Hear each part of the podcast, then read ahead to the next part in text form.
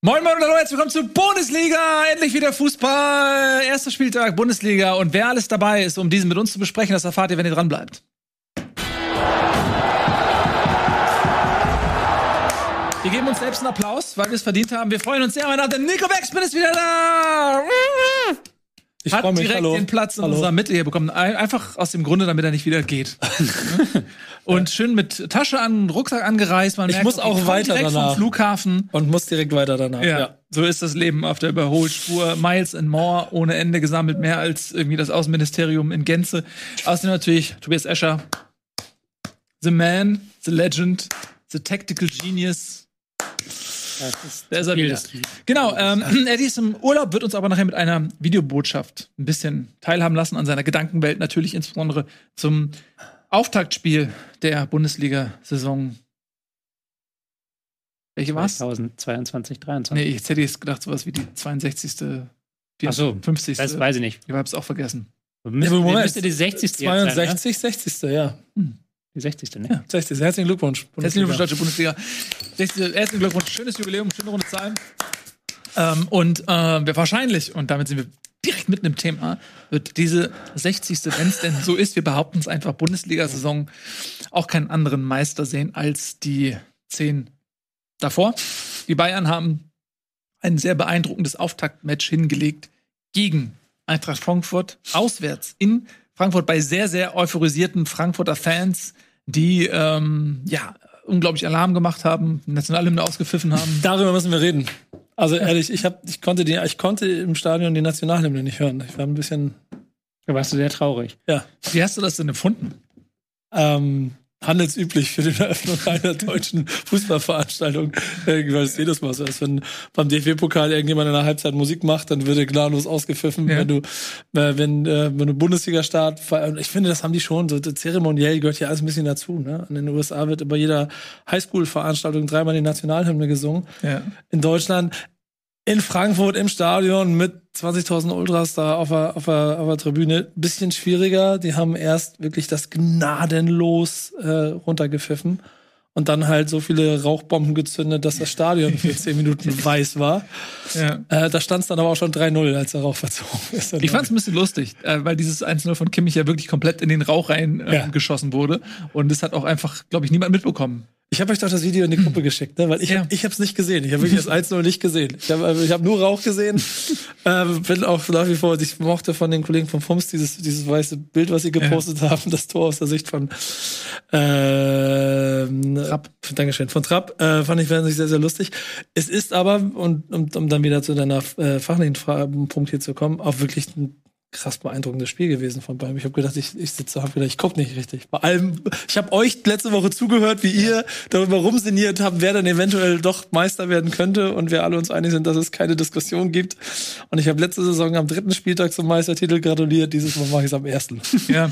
Das Schlimme sehr ist, früh, bisschen ich, sehr früh. man könnte sich ja darin retten und sagen, okay, die Frankfurter haben ja auch einiges angeboten. Sie hatten in der Woche davor ihr erstes Pflichtspiel im DFB-Pokal gegen Magdeburg. Auch dort hat Frankfurt einige Räume angeboten. Magdeburg als ähm, Aufsteiger, in die, Aufsteiger in die zweite Liga konnte die jetzt nicht so ähm, gut ausnutzen, wie das die Bayern konnten. Dementsprechend könnte man sagen, okay, vielleicht lag es so ein bisschen auch an der falschen äh, Taktik der Frankfurter, beziehungsweise wie sie es dann gespielt haben. Aber man darf ja den Supercup auch nicht vergessen. Da haben die Bayern ja mit Leipzig zumindest mal eine Halbzeit lang Ähnliches veranstaltet, sodass diese, ja, wenn man es dann nicht mit den Bayern halten möchte, Hoffnung, dass nach dem Lewandowski-Abgang die Bayern sich erstmal neu finden müssen, vielleicht etwas auch anbieten, die hat sich relativ schnell zerschlagen. Denn was die Offensive dort ähm, ja, um Manet herum äh, mit den Frankfurtern angestellt hatte, das war schon, also zum Zuschauen, wenn man es jetzt nicht mit den Frankfurtern hält, war es schon echt spektakulär teilweise. Vor allem Musiala war ja sehr spektakulär. Der hat ja genau da weitergemacht, wo er vergangene Woche aufgehört hat. Eben eins gegen eins Duelle gesucht, immer wieder zwischen die Ketten gefallen. Und da war Frankfurt auch nicht gut, weil die Bayern haben es immer wieder geschafft, so Kostic und Knauf rauszulocken. Dann waren sie hinten plötzlich in Unterzahl und wussten nicht genau, können wir jetzt da Müller und Musiala zwischen den Raum aufnehmen oder nicht. Napri und Manet sofort in die Schnittstellen gestartet. Also da wirkten die, ähm, die Frankfurter sehr, sehr überfordert. Aber auch die Bayern haben das ja wirklich richtig flexibel, richtig schön gespielt.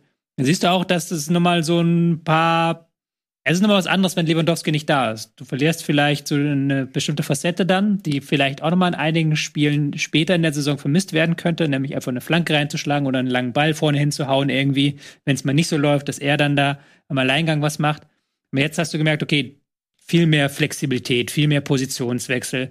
Mané ist mal links außen, dann geht er ins Zentrum, dann lässt er sich wieder fallen. Musiala sowieso überall, Müller auch, Nabri wieder mit ein bisschen mehr Zug zum Tor.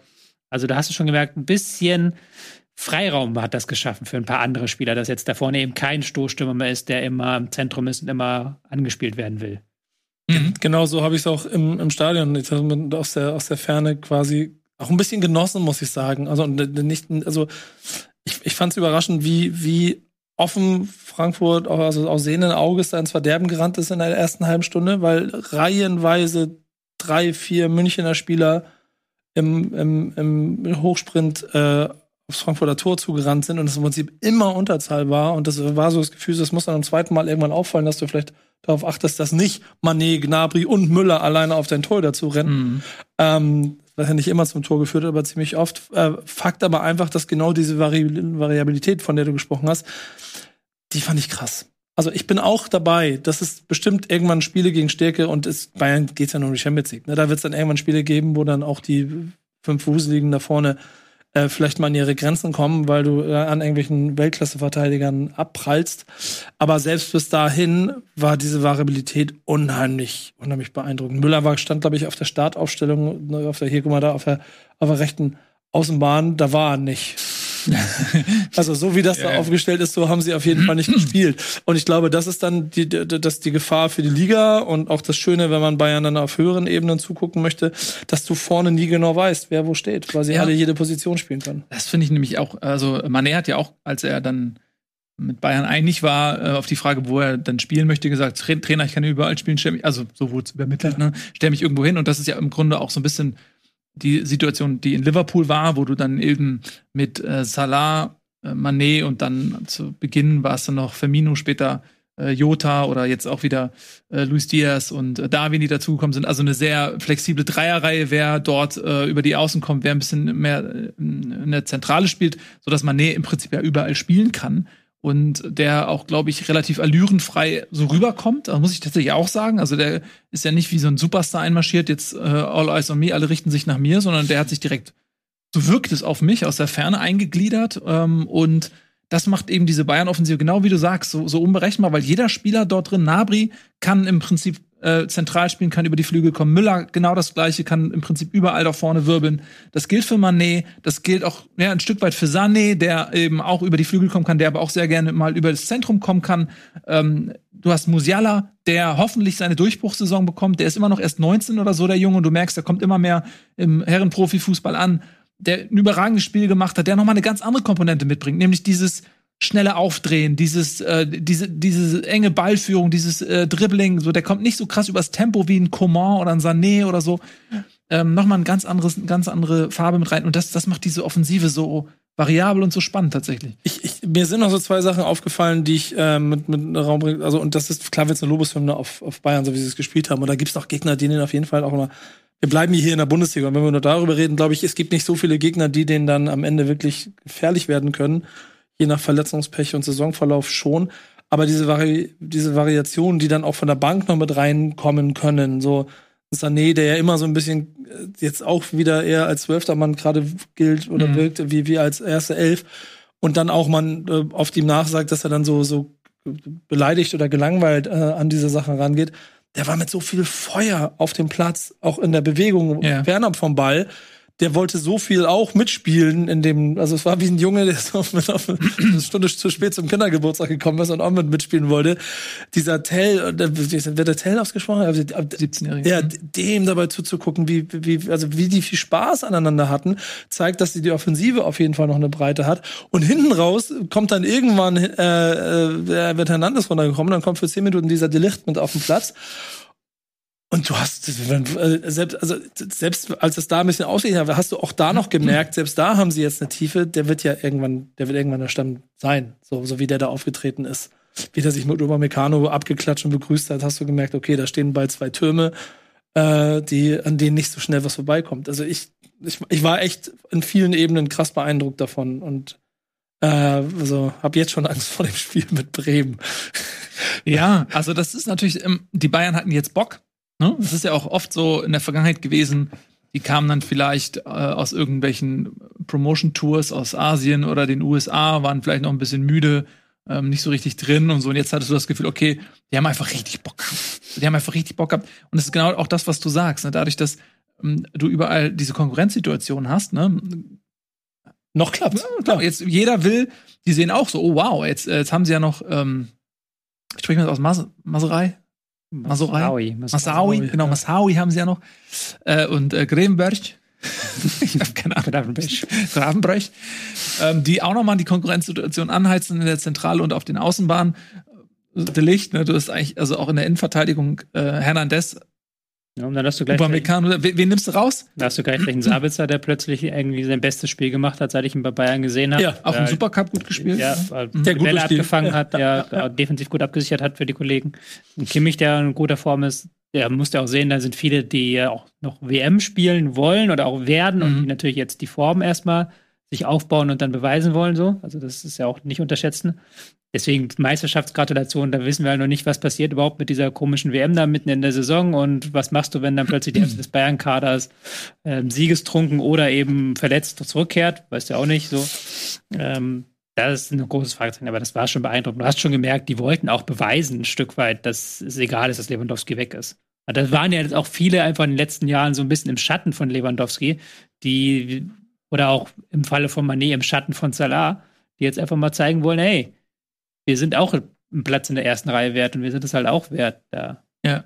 vorne zu stehen. Und ich glaube auch der Trainer, den kann man auch dazu zählen, Mhm. weil mh, de, das, was eben, das haben wir auch in der letzten Woche angesprochen, was Nagelsmann ja auch ausgezeichnet hat, sowohl bei Hoffenheim, aber insbesondere auch eben in Leipzig, dass er diese Variabilität hat, ne? dass er aus einer Mannschaft seine Mannschaft macht, Mhm. dass er sehr flexibel ist und nicht auf ein System festgelegt ist. Damit hat er sich ja natürlich auch unter Lewandowski ein bisschen schwer getan. Ne? Also, weil da war das System halt, Lewandowski ist die Neun und dann schauen wir mal, also die Mannschaft ähm, war da vielleicht nicht ganz so aufnahmefähig für so eine Nagelsmannsche Flexibilität. Und ich glaube, dass jetzt, wo dieser Fixstern weg ist, Mhm. er sich da auch viel besser austoben kann. Er hat jetzt ähm, einige Spieler hinzubekommen, ja, die er sich offensichtlich auch gewünscht hat, mit denen er jetzt eben rum experimentieren kann. Sabitzer war ja auch sein Wunsch irgendwo, der kam ja aus Leipzig mit ihm zusammen. Wenn er den nicht gewollt hätte, hätte er es sicherlich auch gesagt. Ne? Also gehe ich mal davon aus, der wurde da schon gefragt ähm, zum Thema Sabitzer.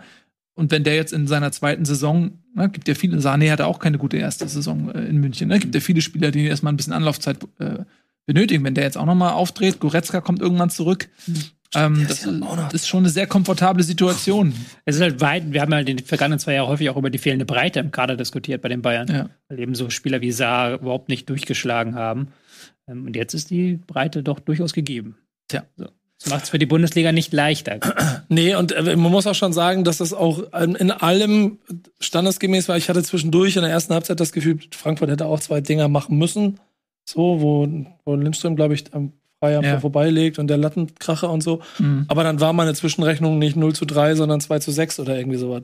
Ja, weil Ähm, die Bayern auch mehr hätten machen Ja, müssen. genau. Mhm. Dann, dann Frankfurt hätte sich auch am Ende wirklich, also wenn alles gesessen hätte, dann hätten es noch zwei mehr werden können. Das muss man sich alles mal vor Augen führen bei dem Europapokalsieger. Trotzdem ist es klar, dass es, das sind Ergebnisse, die kennen wir sonst von unseren Mannschaften, wenn sie nach München gefahren sind, ähm, dass Eintracht Frankfurt nicht ein 1 zu 6 Level zu Bayern München hat. Also die, das hast du auch, es war ganz lustig, das ist noch eine letzte Insight aus dem Stadion. Das mag ich an Eintracht Frankfurt. Die, die, das Publikum hat 20 Minuten lang die Mannschaft danach noch gefeiert. Das ging, Nach mit, dem Spiel meinst du? das ging mit der 85 Minute langsam so los Mhm. und dann noch eine Viertelstunde danach, also alle da geblieben, also klar, irgendwo sind sie gegangen, ne, aber der komplette Block, alle da geblieben, 20 Minuten lang die Mannschaft besungen. Mhm. Und Schalke letztes Jahr zweite Liga hat ähnlich einen Moment gehabt, das, das ist einer der Gründe, warum Schalke aufgestiegen ist. Da bleibe ich bei. Ähm, und Frankfurt hat diesen Rückhalt innerhalb der, der, der also die Mannschaft so, dass die gemeinsam wissen, okay, die haben richtig auf den Arsch gekriegt, aber dafür ähm, reißen wir uns jetzt zusammen. Und ich glaube, dass auch Frankfurt eine gute Saison spielen wird, auch wenn sie da äh, jetzt heute oder am, am Wochenende richtig kassiert haben. Ja, ähm, wir kommen jetzt gleich zum Thema Frankfurt, gleich noch ein Kompromiss an die Fans. Wie wäre es, wenn man künftig bei der Nationalhymne die einfach in der Melodie pfeift? Also die auspfeift in der Melodie. Bu, bu, bu. Wäre das vielleicht ein Kompromiss? Könnte man sich mit den Ultras mal zusammensetzen. Gut, ähm, aber wir haben jetzt die Bayern, äh, und das sagen wir wirklich als nachweisliche Nicht-Bayern-Fans, ähm, haben wir die Bayern jetzt ziemlich in den Himmel gelobt, aber man muss einfach sagen, was bleibt uns anderes übrig? Es war einfach eine Demonstration ihrer Stärke. Neuer, ne? Ähm, Neuer, Neuer ist schon, ne, da müssen wir drüber reden. Ja, da müssen wir noch einen ausführlichen Brennpunkt drauf machen, machen wir eine Sondersendung zu. Jetzt geht's ein bisschen ähm, nochmal um Frankfurt. Äh, du hast es gerade gesagt, sie haben eine gute Mannschaft. Ich denke auch, sie haben eine sehr gute Mannschaft. Ich glaube, sie sind, sind sie nicht sogar vom Budget her mittlerweile auf Platz 5 oder sowas? Der, Relativ weit. Ne, auf Platz 5. Also, so weit vorne glaube ich nicht, aber die sind in andere Sphären sie vorgestellt. sind in ganz andere Sphären. Jahren, ja. ja. sodass das vermutlich jetzt nicht unbedingt eine Standardbestimmung war für die Frankfurter. Ganz im Gegenteil, vielleicht ist das für sie auch noch mal so ein Hallo wach, ähm, Ja. ne, weil sie ja auch ein bisschen was angeboten haben. Das kann man dann vielleicht jetzt auch mal ein bisschen justieren. Die Frage ist halt auch, wer ist noch da dann? Also du hast nach dem Spiel zum Beispiel einen Kostic, der zur Fankurve ging, was schon sehr, sehr stark nach Abschied aussah. Ja. Kann man jetzt nur von außen so mutmaßen, gibt ja noch mehrere Gerüchte, dass Mhm. da noch ein bisschen was los ist. Juventus Da- Turin. Ja, auch da wieder die Frage, wer geht noch? Kommt vielleicht noch jemand? Die, wirkt, die Mannschaft wirkte noch nicht so 100% gefestigt im Vergleich zu den Bayern gerade, die schon sehr, sehr weit wirken in den ganzen Abläufen und allem. Hören wir uns mal die Frankfurter Seite von äh, unserem Korrespondenten in Spanien an, der äh, ausgewiesene Eintracht Frankfurt Experte Etienne Gade. Haben, er hat eine kleine Videobotschaft ähm, für uns rübergesendet durch das Internet und die schauen wir uns jetzt mal gemeinsam an. Lieber Eddie, wie hast du das denn gesehen, dieses Spiel? Eintracht? Leute, äh, schöne Grüße von den Malediven. Ähm, natürlich gibt's von mir auch ein kleines Statement zu dem fantastischen Eröffnungsspiel am Freitag. Eintracht Frankfurt gegen den FC Bayern München, den wir alle so lieben und schätzen. Ähm, ja, was soll ich sagen? Es äh, war vielleicht äh, nicht das beste Spiel, das ich je gesehen habe von der Eintracht. Ähm, ehrlich gesagt war ich ziemlich schockiert, denn äh, dass es so deutlich wird und so eine krasse Klatsche, damit habe ich natürlich nicht gerechnet. Äh, ich bin auch ehrlich gesagt ein bisschen sprachlos, immer noch, wenn ich über dieses Spiel nachdenke, weil ich ehrlich gesagt überhaupt nicht verstehe, was da der Plan war in der ersten Halbzeit. Ich habe auch noch nie unter Oliver Glasner, ehrlich gesagt, so eine planlose Harakiri-Eintracht gesehen wie gegen die Bayern und bin immer noch am überlegen, woran das lag. Vielleicht Übermotivation, dass man irgendwie ähm, ja direkt äh, was zeigen wollte oder so mit dem ganzen Hype im Vorfeld. Ich kann es mir ehrlich gesagt nicht so richtig erklären. Es war auf jeden Fall äh, ein Klassenunterschied, das muss man ganz klar sagen. Ich war aber auch ehrlich gesagt ein bisschen erstaunt, wie krass gut die Bayern schon sind am ersten Spieltag. Also ich habe auch lange nicht mehr so eine schnelle, dominante, ähm, zielstrebige Bayern-Mannschaft gesehen, wo auch einfach wirklich alles geklappt hat und scheinbar jeder Spieler in absoluter Topform schon ist. Also das war schon, ähm, da sind echt so zwei Welten aufeinander getroffen irgendwie. Ähm, man muss natürlich sagen, die ersten beiden Tore waren auch dann Standardsituationen, super unglücklich. Ich raff auch diese Rauchaktion nicht. Ähm, die hat uns auf jeden Fall nicht geholfen, würde ich mal sagen. Trotzdem eine super schlechte Mauer gestellt und ähm, da muss man aber trotzdem den Freistoß, so wie Kimmich den da an den, Außenpfosten, äh, an den Innenpfosten ballert, muss man auch erstmal schaffen. Also das kriegt auch nicht jeder hin, trotz schlecht gestellter Mauer. Das muss man auch einfach mal ganz klar sagen. Und ähm, ja, dann zwei Standards, liegst du 2-0 gegen die Bayern zurück. Das ist dann natürlich schon mal nicht so geil. Dann haben wir die Chance aufs 2-1 Lindström allein vor Neuer und er macht's nicht. Und das ist dann halt einfach vielleicht dieser Unterschied. Ich weiß nicht, ob es, wenn es 2-1 gestanden hätte, das Spiel so krass anders ausgegangen wäre, aber ähm, ja, dann steht's 3-0 und dann weißt du eigentlich schon nach, weiß ich nicht, wie viele Minuten, das Ding hier ist durch und musst jetzt irgendwie über die Zeit bringen. Ähm, super unangenehm, super schlechter Start. Ich ähm, bleib aber natürlich trotzdem dabei, was ich gesagt habe, dass ich glaube, dass die Eintracht ähm, das Zeug hat zu, äh, zu einer Überraschungsmannschaft. Jetzt noch mehr. Jetzt wäre es ja noch mehr eine Überraschung. Ähm, weil ich glaube, dass die Bayern noch viele, viele Mannschaften so abfertigen werden. Die sind dieses Jahr scheinbar ohne Lewandowski noch stärker, noch unberechenbarer, noch schneller, weil sie nicht diesen äh, Zielspieler haben, den sie dauernd suchen müssen.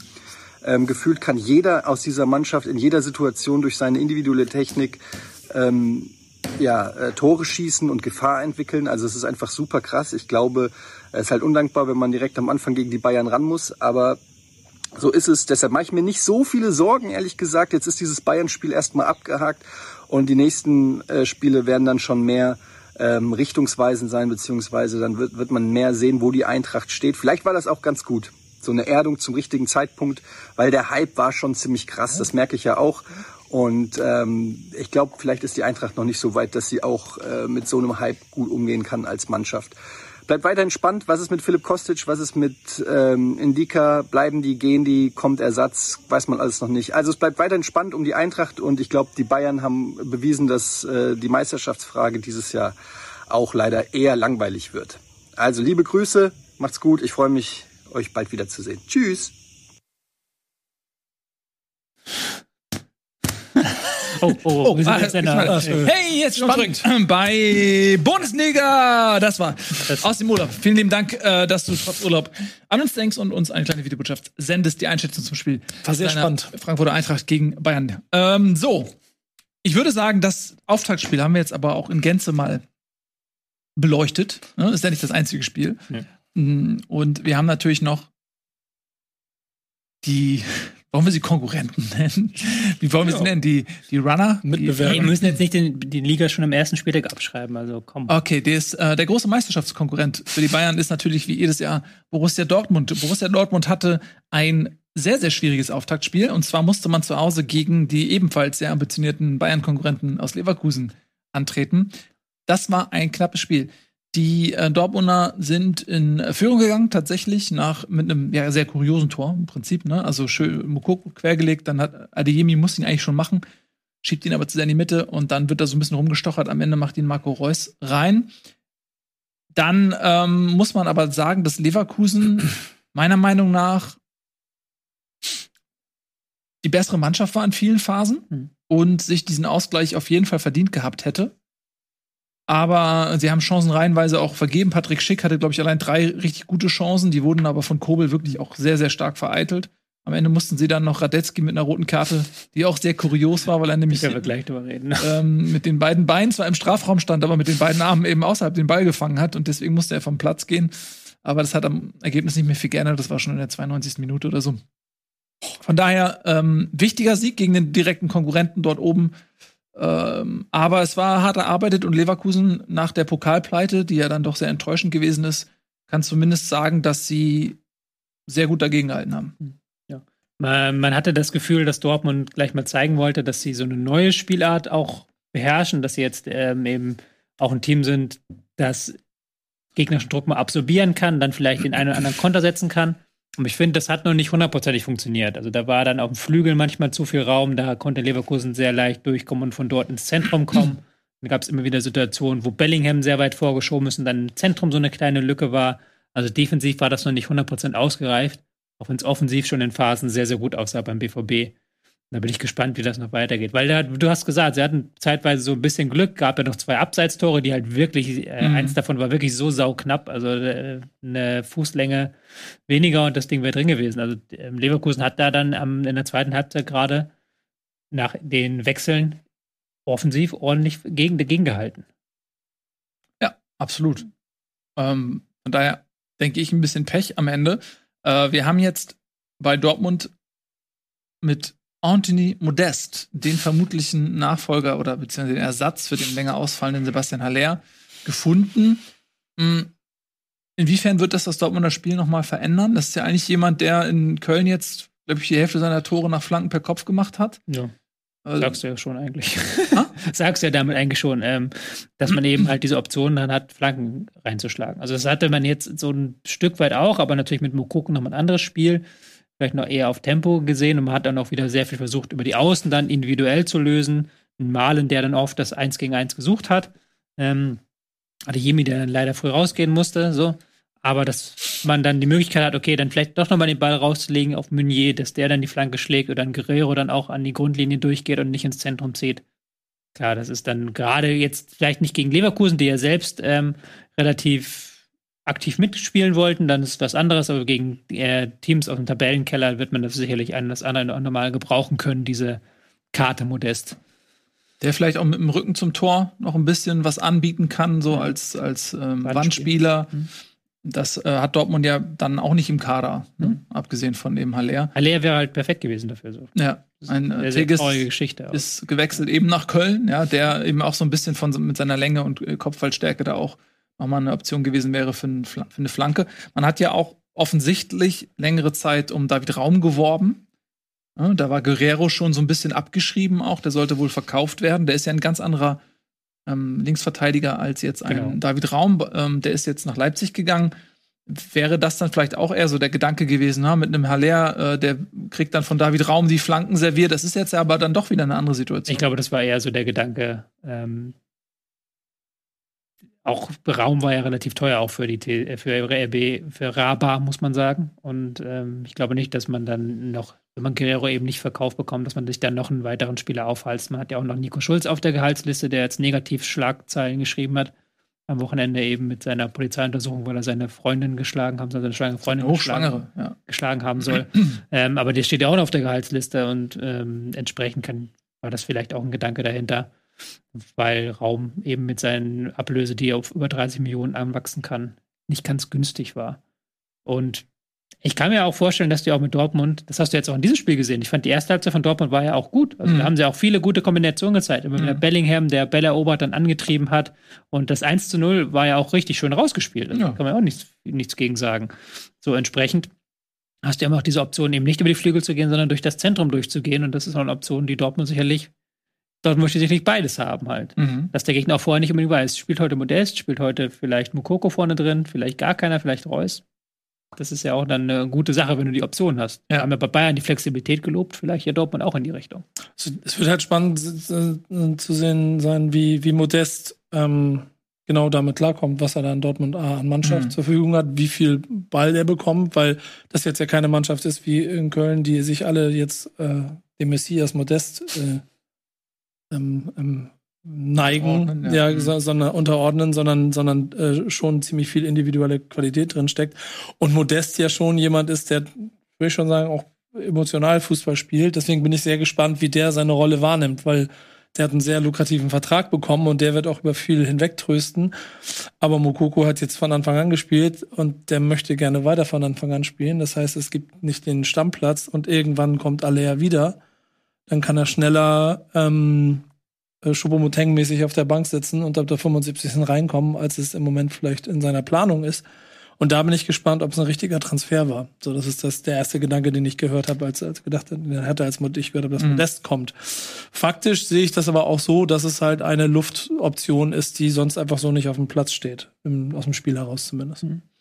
Ja, ich denke, dass es eine sehr gute Lösung ist. So, für Dortmund, weil ich hätte Cavani lieber in der Bundesliga. gesehen.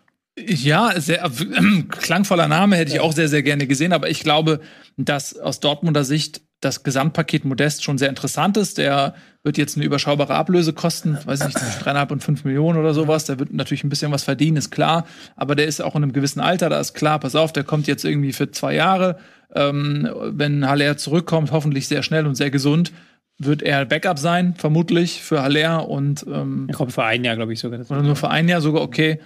Und ich kann mir vorstellen, dass Modest da vorne seine Tore macht. Er wird natürlich gar nicht, überhaupt nicht so wie in Köln bedient werden. In Köln war das komplette Spiel auf ihn ausgerichtet. Flanke ohne Ende, also 30 Flanken pro Spiel auf ihn. Ähm, und äh, er ist ja auch einfach in, in diesen Situationen überragend. Wenn er ein bisschen Platz hat im Strafraum, er macht die Dinger rein, vorne nicht mit dem Kopf, aber auch mit dem Fuß ist er kein Blinder. Die Situation wird er in Dortmund nicht haben. Auch nicht so viel Kontersituation vielleicht. Dafür wird er eben aber andere Qualitäten haben. Äh, die Spieler konzentrieren sich nicht nur auf ihn. Mhm. Äh, bei Köln wusste man, du musst Modeste irgendwie ausschalten und die Flanke vielleicht verhindern. Das ist natürlich, kannst du dir bei Dortmund nicht leisten. Da hast du nur Topspieler um ihn herum. Da wird er vielleicht dann auch ein bisschen, also er könnte jetzt nicht gedoppelt werden oder sowas. Das kann sich ein Gegner einfach nicht erlauben, wahrscheinlich. Ähm, ich kann mir schon vorstellen, dass er auch sehr gut funktioniert in Dortmund so, wenn er auch eine gewisse Demut vielleicht auch noch mitbringt und nicht unzufrieden wird, wenn er vielleicht mal jetzt nicht jedes Spiel über 90 Minuten spielt. Das weiß er aber vermutlich auch. Bin ich Äh, ich finde find das eine sehr interessante Lösung. Wie gesagt, vielleicht ist ja auch da eher die Option, so für, wenn es doch nicht klappt, dass man dann diese Flankenoption hat. Ich, weil, wenn noch nicht überzeugt, dass er jetzt hier zum Stammspieler avanciert in Dortmund. Dafür ist er auch zu limitiert in dem, was er ähm, außerhalb des Strafraums anbietet. Und dafür kostet er dann schon aber ganz schön viel Gehalt. Ja, gut, die kosten alle viel Gehalt. Ja, ja, ja. Ja, aber da vorne in der Box drin ist, das, ist der schon gut. ja klar. So, und wenn die auch gerade gegen tiefstehende Gegner, da willst du einen haben, der, der ein bisschen Körper hat, der auch Kopfballduelle gewinnt, wo du auch mal eine Flanke einfach und wenn es schon so eine halbe Verzweiflungsaktion ist, klar, wenn du 3-0 führst oder so, Mhm. dann ist es nicht mehr so relevant, hast eh gewonnen. Aber gerade das ist das, was Dortmund ja auch immer wieder in der Vergangenheit passiert ist, dass sie sehr ausrechenbar waren, dass sie gegen tiefstehende Gegner sich dann Wolf gespielt haben, kamen nicht richtig durch ähm, und hatten nie die Option, mal mit einer Flanke irgendwie zu versuchen, was äh, zu, zu reißen. Auch bei Standardsituationen wird er da vorne drin helfen. Also äh, klar, ich glaube, in, mit der Konstellation Raum, Modest, das wäre noch mal besser gewesen. Das wäre so eine, so eine äh, Kostic-Silver-Situation wie damals in Frankfurt, die, die wunderbar funktioniert hat. Das hast du natürlich jetzt nicht, weil Guerrero glaube ich, jetzt nicht so dieser klassische, ich gehe zur Grundlinie und, und flank ihn rein, ähm, Linksverteidiger ist. Aber ich bin sehr, ich bin sehr neugierig auf diese Konstellation. Ich frage mich ernsthaft, so, was so bei Köln das auslöst. Am Ende am Wochenende ja, ne? Mhm. aber ist kein, nicht disrespektvoll gemeint, aber, aber das ist am Ende ist es Aufsteiger Schalke, die, wo, wo es wackelt und du am Ende gewinnst du aus Köln, was dann vielleicht nicht so schlecht ist. Aber auf die Saison hin ist das ja, verändert das ja die komplette Statik des ersten FC Kölns eigentlich. So, wenn du dieses Element weggibst. Und ja, du hast jetzt noch Möglichkeit, vielleicht was zu kaufen, aber du hast nicht so viel Geld. Also die werden, die haben jetzt keine 20 Millionen eingenommen für Modest, sondern wirklich nur eine kleine Handvoll. Da gibst du ein sehr elementares Element aus dem, gerade worüber letzte Saison, letzte Woche über die, die Abstiegskandidaten gesprochen habt und wo sich noch was verschieben kann. Ich kann mir vorstellen, dass das Köln mehr wehtut, als es Dortmund vielleicht auf die gesamte Saison sogar hilft. Das These zu. Ende. Merkst du jetzt schon mit den ganzen Debatten, die jetzt schon angestoßen Ja. wurden um Modest. Also das ist ja jetzt äh, sofort ein riesiges Thema. Gestern auch hat sich ja Baumgart sehr stark beschwert, dass das halt vor dem Spiel rausgekommen ist. Und dann musste er, musste er ähm, Modest aus der Startausstellung rausnehmen und hat Mhm. ihn dann halt, was ich nicht ganz verstanden habe, weil offensichtlich wusste er ja, dass Modest heute wechsel, wechselt so oder so, aber als es dann rausgekommen ist, musste er ihn auf der Startausstellung rausnehmen, sonst hätte er ihn vielleicht aufgestellt. Weiß, da hat mir jetzt auch nicht Ja, da war so, eingeleuchtet. Frei, der meinte ja so, Freitag ist es nicht rausgekommen, Samstag ist es nicht rausgekommen, aber jetzt genau vom Spiel kommt's raus. Ja. Ja, das, heißt, das ist schon seit zwei Tagen klar, dass er geht. Ja, dass, dass, ja, dass die Vereine sich äh, wahrscheinlich einig sind und jetzt dann vielleicht äh, das mit Spieler und aufnehmenden Verein nochmal irgendwie alles final geklärt werden muss. Ja, ähm, ich kann es ein Stück weit verstehen. Das bringt natürlich eine Menge Unruhe äh, mit rein, aber wir werden gleich nochmal auch über die Köln-Seite sprechen, denn wir haben ja mit Köln gegen Schalke noch ein wunderbares Spiel, Mhm. über das wir gleich reden können. Ähm, ja, äh, vielleicht nochmal abschließend dann zum Spiel. Adiemi hatte sich noch verletzt, ist aber nicht schlimm. Offensichtlich wird wohl relativ schnell wieder zurückkommen. Und ähm, Schlotterbeck hat einen schönen Einstand gefeiert, kann man auch vielleicht noch mal erwähnen. Ne? Ja. Der, äh, das fand ich auch ganz interessant. Der hat nämlich auf der linken Innenverteidigerposition gespielt. Das ist ja normalerweise die angestammte Position von Mats Hummels. Mhm. Und durch den Ausfall von Niklas Süle ist ja Hummels wieder in die Mannschaft gerückt und hat aber nicht diese linke Position gespielt, sondern die bleibt Schlotterbeck vorbehalten, was ja auch ein klarer Fingerzeig ist, okay, dass man in Zukunft, also das ist die Position für Schlotterbeck. Mhm. Und dann ist vermutlich, wenn Süle fit wird, Hummels dann aus, von, den, Mhm. von diesen drei erstklassigen Verteidigern vermutlich derjenige, der dann am ehesten auf die Bank geht. Ne? Ja, das ist wirklich aber das, was ich äh, ja schon seit Wochen eigentlich sage, dass ich bei Dortmund gespannt bin, ob da nicht noch jemand geht, weil das ist, zu moderieren wird nachher schwierig. Ich weiß nicht, wie glücklich ein Hummels dann ist, wenn er da die Hälfte der Zeit auf der Bank sitzt. Oder halt ein Schan, der jetzt auch zum Beispiel nur in der 85. oder was weiß ich eingewechselt wurde, der auch momentan keine Chance irgendwie auf Stammspieler hat. Also Mhm. Das finde ich generell interessant, dass so mit Brandt, Azar und, und Can im Prinzip alles Personal eingewechselt wird, wenn das neue Personal, das besser ist als sie, äh, nicht mehr kann. So, oder? Gleichzeitig zahlt hat Dortmund gute Gehälter und deswegen Ja. innerhalb der Bundesliga ist es schwer, die Spieler dann loszuwerden. ja, ja. Also klingt jetzt brutal, aber so ist es. dann. Mhm. Könnte ein Pulverfass sein. Ja, deswegen, das meine ich ja. Das ist ja da wieder die Frage. Wenn du, wenn du das gut moderiert bekommst, wenn Terzic das hinbekommt, dann ist das ja okay. Dann ist es gar kein Problem. Aber es kann natürlich auch dann zu Verwerfung führen, wenn dann die so, so eine Reihe an unzufriedenen Spielern hast und die erste Elf gewinnt die Spiele nicht. Mhm. Ich, ich, moch, ich mochte einen Satz, den er, den Tessic in einem, in einem, irgendwo in einem, in einem Mikrofon gesagt hat, wo er meinte, also den ging es auch um die Meisterfrage, dass es nicht, dass das, das, das gar nicht, also wenn jemand anders am Ende Meister wird, dann ist ja gut. Er möchte aber die Mannschaft sein, die sich am meisten bemüht hat. Mhm. Und das fand ich schön. Ja, aber das Bemühen ist so ein Wort, das ist bei mir ganz Ja, das- negativ konnotiert. Ja, nein, das war, das war schon, vielleicht war es auch angestrengt oder so, aber irgendwie so, das, das, das, das, Ja.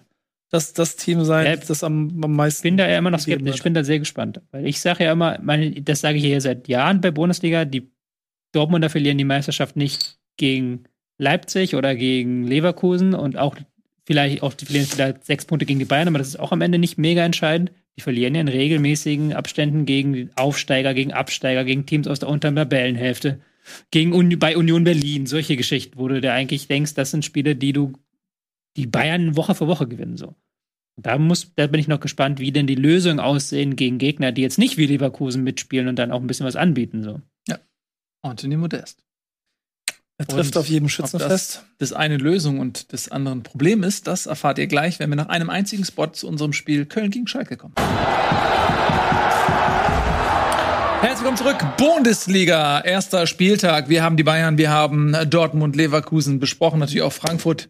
Und jetzt wollen wir uns mal um den ersten von zwei Aufsteigern kümmern. Der FC Schalke ist wieder zurück im Oberhaus. Herzlich willkommen. Oder wie du sagst, die Überraschung der Saison. Die Überraschung der Saison. Wir werden es sehen. In jedem Fall war es die Aufregung der Saison bislang, was sich dort in Köln abgespielt hat. Denn es gab einige Schiedsrichterentscheidungen, die vielleicht gar nicht unbedingt falsch waren, aber die alle so ein bisschen so, mh, so vielleicht so 51, 49 Entscheidungen waren. Vermutlich alle richtig entschieden tatsächlich, also Lob an den Schiedsrichter, aber sie waren natürlich alle so knifflig und so diskutabel, dass äh, in der Summe, dass für, für Schalke sich das natürlich höchst unglücklich anfühlen muss. Ähm, Nochmal ganz kurz vielleicht so, so einen kleinen Spielfilm vorab, also beim Stande von 0 zu 0, das ist so ein bisschen die erste entscheidende Situation, ähm, gibt es ein Foul von Drexler an Hector. Fängst du sogar zu spät an. Beim Stande von 0 zu 0 Mhm. gibt es ein Okay, das Tor, ja, für okay, jetzt machen wir Genau. gleich, bleiben wir erstmal bei der roten Karte, weil jetzt habe ich schon damit angefangen und dann wir gleich zum Tor. Aber die war So, ja, und ähm, es steht ja 0 zu 0 zu diesem Zeitpunkt. Und man sieht dann in der Zeitlupe ganz gut, dass ähm, Drexler trifft Hector oben an der Wade. Hm. Und ähm, das ist natürlich schon, wenn das in voller Intensität passiert, als rote Karte durchaus einzustufen. Aber selbst Steffen Baumgart hat nach dem Spiel gesagt, das war keine rote Karte, die Entscheidung war zu hart. Und sie wirkt jetzt für mich auch, als ich das zum ersten Mal gesehen habe, nicht brutal oder so, sondern es wirkte eher ein bisschen unglücklich, ja. sodass ich jetzt Drexler auch keinen Vorsatz da unterstellen kann. Wie habt ihr die Situation gesehen? Die genau so, ja. Unglücklich. Und ich, ich auch, ich finde, Wiederholungen selber haben auch noch nicht das, das dann nochmal bestärkt. Sonst gibt es ja die Situation, dass du den Wiederholung anguckst und sagst, oh ja, stimmt. Aber selbst da, er, du siehst, wo er ihn trifft und trotzdem sieht komplette Bewegung nicht so aus, als ob das jetzt irgendwie mit voller Absicht passiert mhm. ist. Deswegen kann ich da auch schon den Ärger verstehen.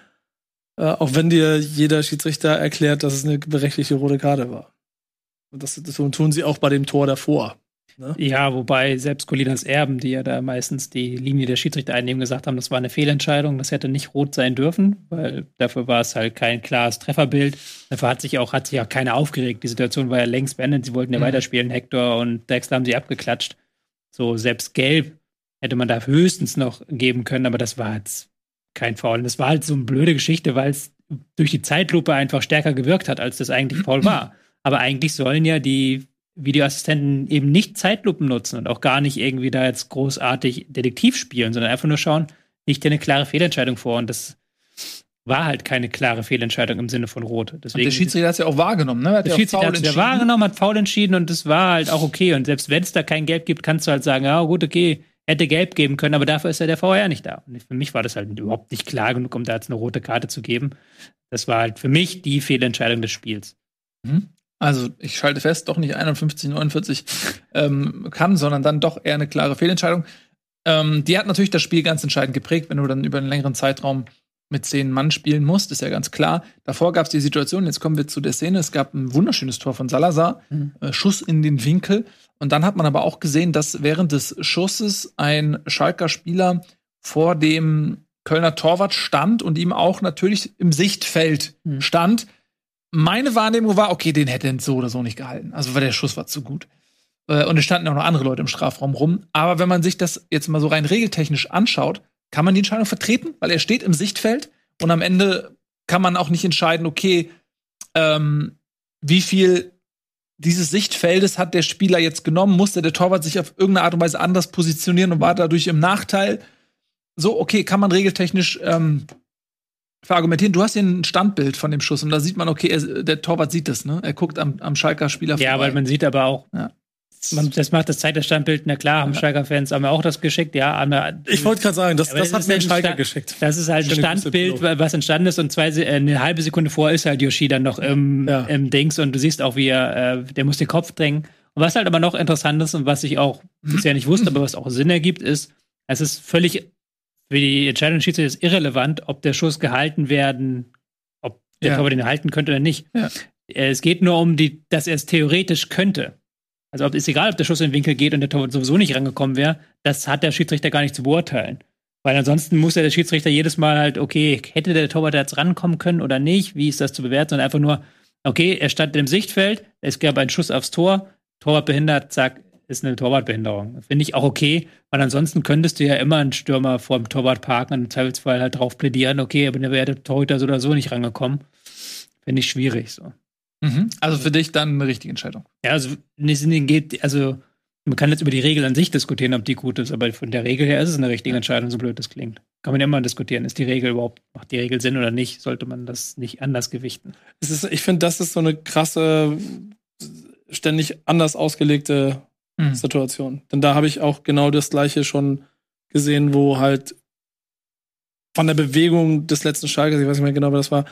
Der, Yoshida meinst ja. genau, ja, genau. Der, der sich wegdreht, dadurch wird der Weg im Prinzip frei, aber er macht es halt zwei Sekunden vorher, steht er halt im Weg oder so eine Sekunde vorher. Das kannst du halt aus Fansicht in beide Richtungen interpretieren. So. Und Mhm. jeder Schalker geht natürlich auf die Barrikaden, weil er visuell sieht auch den Ball. Ich persönlich bin da aber auch eher dabei, sobald der dann irgendwo halbwegs im Weg steht, ist er eine, weil dieses Bild, was dann mir Schalke-Leute geschickt haben, ist nicht die, die Messungsgrundlage, um zu sagen, Tor oder nicht Tor, sondern ob er da steht. Und dann ist es im Zweifel eine richtige Entscheidung. Also hart, unglücklich, gerade im Zusammenspiel dann Mhm. mit der Entscheidung, die jetzt bei uns zuerst genannt wurde, aber chronologisch vom Spielfilm her danach kam. Da kann man natürlich auch verstehen, dass man dann als Schalker sagt, so, ey, jetzt so zwei so Entscheidungen gegen uns getroffen. Äh, da fühlt man sich natürlich erstmal so ein bisschen rein emotional benachteiligt, ähm, aber wir gehen jetzt die Entscheidung so nacheinander durch und bei dem Foul sind wir uns relativ einig, okay, das war eine zu harte Entscheidung. Mhm. Bei dem Tor auch einfach unglücklich, aber regeltechnisch offensichtlich korrekt. Ähm, gab noch eine Szene, ne? Mhm. Gab noch eine Szene beim 2 zu 0 war es dann, glaube ich, wo ähm, Schwolo von einem eigenen Mitspieler behindert wird und dann den Ball nicht richtig rausfausten kann oder nicht richtig bekommt und dann prallt er ab und dann hat ein ähm, Kölner den Ball, ich weiß gar nicht wer dann, aber ähm, auf jeden Fall ging es da um Abseits oder nicht Abseits, weil ähm, da ist ein Spieler dann, der an den Ball gekommen ist, aus dem Abseits gekommen. Und die Frage ist, ist es Abseits oder nicht Abseits? Und da ist es tatsächlich so, da auch wieder jetzt, da sind wir jetzt wieder im Regel klein, klein, da kann ich auch verstehen, wenn dann irgendjemand da dann aussteigt. Dadurch, dass Schwolo den Ball bewusst spielen wollte, also dadurch, dass er bewusst zum Ball gegangen ist, den bewusst spielen wollte, aber es dann nicht hinbekommen hat, ist das ein deliberate play. Und dadurch entsteht eine neue Spielsituation, es ist kein Abseits. Wenn er den Ball halt nur abwehrt irgendwie oder gar nicht bewusst spielt oder irgendwie einfach nur der Ball gegen ihn fliegt, dann ist es ja kein bewusstes Spiel, kein deliberate play, dann ist es Abseits, weil es keine neue Spielsituation ist. Und hier dadurch, dass er von seinem eigenen Mann behindert wird und halt dadurch nicht an den Ball kommt, ist es halt Schalker Dummheit, so, so regeltechnisch gesehen. Mhm. Kann ich auch, ja. Ja. Ist ja wieder so, Ich, ich würde ehrlicherweise, und ich weiß, jeder Schalker und Pillow, du wirst es mir auch um die Ohren hauen, aber es, ich sehe auch eher, dass Schwolo keine gute Figur dabei macht. Mhm. Wenn er da so hingeht in der Konstellation und hat noch seinen eigenen Spieler dazwischen, dann muss er ihn haben. Und wenn er ihn nicht hat, ist es ein Torwartfehler, aber es ist eine neue Situation nach Regelkunde und dann sagt das Regelwerk nun mal, dass es dann auch ein Tor ist. Ich kann nur auch, das möchte ich schon betonen, aufgrund der Masse und mit dem Bewusstsein, dass dieser Keller in Köln ist, voll verstehen, dass jeder Schalker nach dem Spiel schon nach einem Spieltag Bundesliga schon wieder die Schnauze voll hat. Weil das ist, wie du schon, also bei der Roten sind es vielleicht mehr als 51, 49, aber du hast schon dreimal Situationen, wo das auch mal für dich ausgehen könnte und es geht jedes Mal nicht für dich aus. Mhm. Und du wirst, also dadurch kriegt das Spiel offensichtlich eine ganz andere Statik. Ja, ähm, man muss zu dieser Abseitsregel auch noch mal sagen, da haben sie auch rumgedoktort. Ne? Das war ja in der Vergangenheit so, das fand ich immer total ungerecht. Wenn du jetzt zum Beispiel einen langen Ball spielst ähm, hinter die Abwehrkette, um einen Stürmer zu schicken aufs Tor oder so weiter, und ähm, der Stürmer steht im Abseits und der Verteidiger mit einem Rücken zum Tor kann nicht hundertprozentig sagen, dass der, dass der Stürmer tatsächlich abseits steht äh, und versucht irgendwie noch an den Ball zu kommen äh, und macht irgendwie eine Grätsche, um, den, um diesen Pass aufzuhalten, mhm. fällt den dadurch ab, aber völlig unkontrolliert und der fliegt trotzdem wie gewollt zum Stürmer, der dann aufs Tor läuft äh, und das Tor schießt. Und eigentlich wäre der im Abseits gewesen. Dann zählt das Tor, weil der Verteidiger noch dran gewesen ist. Was natürlich Quatsch ist, weil der, weil der Verteidiger ja gar nicht wissen kann, äh, äh, also er muss in dem Moment entscheiden, okay, lasse ich den Pass mhm. durch und spekuliere, dass es abseits ist. Und wenn es nicht abseits ist, ist er der Depp äh, oder versucht er ihn noch zu kriegen. Und wenn er, wenn er ihn nur abfälscht, dann wird das Abseits aufgehoben. Und das haben sie ja entschärft. Genau. Deswegen ging es jetzt ja da äh, quasi mit dieser Regeländerung darum, dass es ein klar, dass er den kontrollieren kann, den Ball. Ja, es ein kontrollierter äh, Klärungsversuch ist oder so weiter. Ähm, und das ist in dieser Situation natürlich dann auch interessant. Hat Schwolo kontrolliert er den Ball, aber er wird durch den eigenen Mann an der Kontrolle gehindert. Also das ist ja, nicht so also einfach, wie man denkt. Ich bin da schon so, genau. Bin ja. aber schon dabei, er kontrolliert eigentlich den Ball. Er könnte ihn kontrollieren, er könnte, er hätte ihn einfach wegfausten mhm. können. Fausten, Fingern, was auch immer, irgendwie Ball weg, hätte er machen können, alles, hat er nicht gemacht. Und dann ist es seine eigene Schuld. Und da muss man dann nicht irgendwie dann noch aus Versehen, das ist nicht wie die, dein Beispiel mit der Gerätsche, ja. wo du halt wirklich noch irgendwie was retten willst, sondern hier einfach schlecht abgesprochen. Muss man auch sagen, wenn du halt Regeln müssen auch nicht dafür da sein, deine Fehler aufzuheben. So, du musst für deine Fehler einstehen, auch im Fußball. Genau, und es ist auch ähm, sicherlich auch also eine Szene, wo man über viele Dinge diskutieren kann. Das ist eine sehr unübersichtliche Szene gewesen. Man könnte auch über Foul sprechen, äh, was wir natürlich jetzt aber auch schon widerlegt haben, weil natürlich jetzt zwischen dem Kölner ähm, Stürmer und dem Schwolo, dem Torwart, ja noch der, der Schalker Abwehrspieler steht, so dass die Behinderung vom Schalker Spieler ausgeht. Also ein Foul war es auch nicht. Dennoch eine sehr konfuse, unglückliche Szene, wo man gar nicht so richtig wusste, okay, wie viele Baustellen gibt es jetzt innerhalb dieser Szene. Äh, und dann hatten wir noch eine Situation vor der Ecke, die zu dem Gegentor aus Schalker Sicht führte, mhm. wo der Ball fast schon aus war, aber wenn man die Bilder sieht, muss man sagen, der war eigentlich wahrscheinlich nicht in vollem Umfang aus. Er führte zur Ecke und das dann zum Tor. Auch da fühlte sich Schalke ein bisschen benachteiligt. Also es ist, ich zeig dir nur, das könnt ihr ja. nicht sehen, ich zeig dir wieder das nächste Bild dafür. Auch das habe ich Nee, aber ja, ja, aber das ja, ist ja schon ein anderer Winkel, das ist das, klar. Da hat er den Ball ja schon gespielt. Das sieht also ja, ja, ja, das, das ist auch ein anderer Winkel, aber solche Sachen kriegst du halt dann von Schalke Fans. Das ist natürlich schwierig, weil wir das jetzt nicht zeigen können. Vielleicht müssen nee. wir das irgendwo das YouTube Video posten, diese Bilder irgendwie, ja. Ahnung. Aber man sieht hier, wie Hector den Ball spielt und das ist äh, das war ja, nachdem er den Ball gespielt die Spielzusammenfassung ansehen. Ja, oder er spielt genau. Also, äh, was wir jetzt hier ähm, ausführlich diskutiert haben, ist in Summe natürlich dann aus Schalker Sicht sehr unglücklich gelaufen, auch wenn man vielleicht von allen Entscheidungen dann am Ende sagt, eine einzige war die, wo man regeltechnisch sagt, okay, das war eher an der Fehlentscheidung.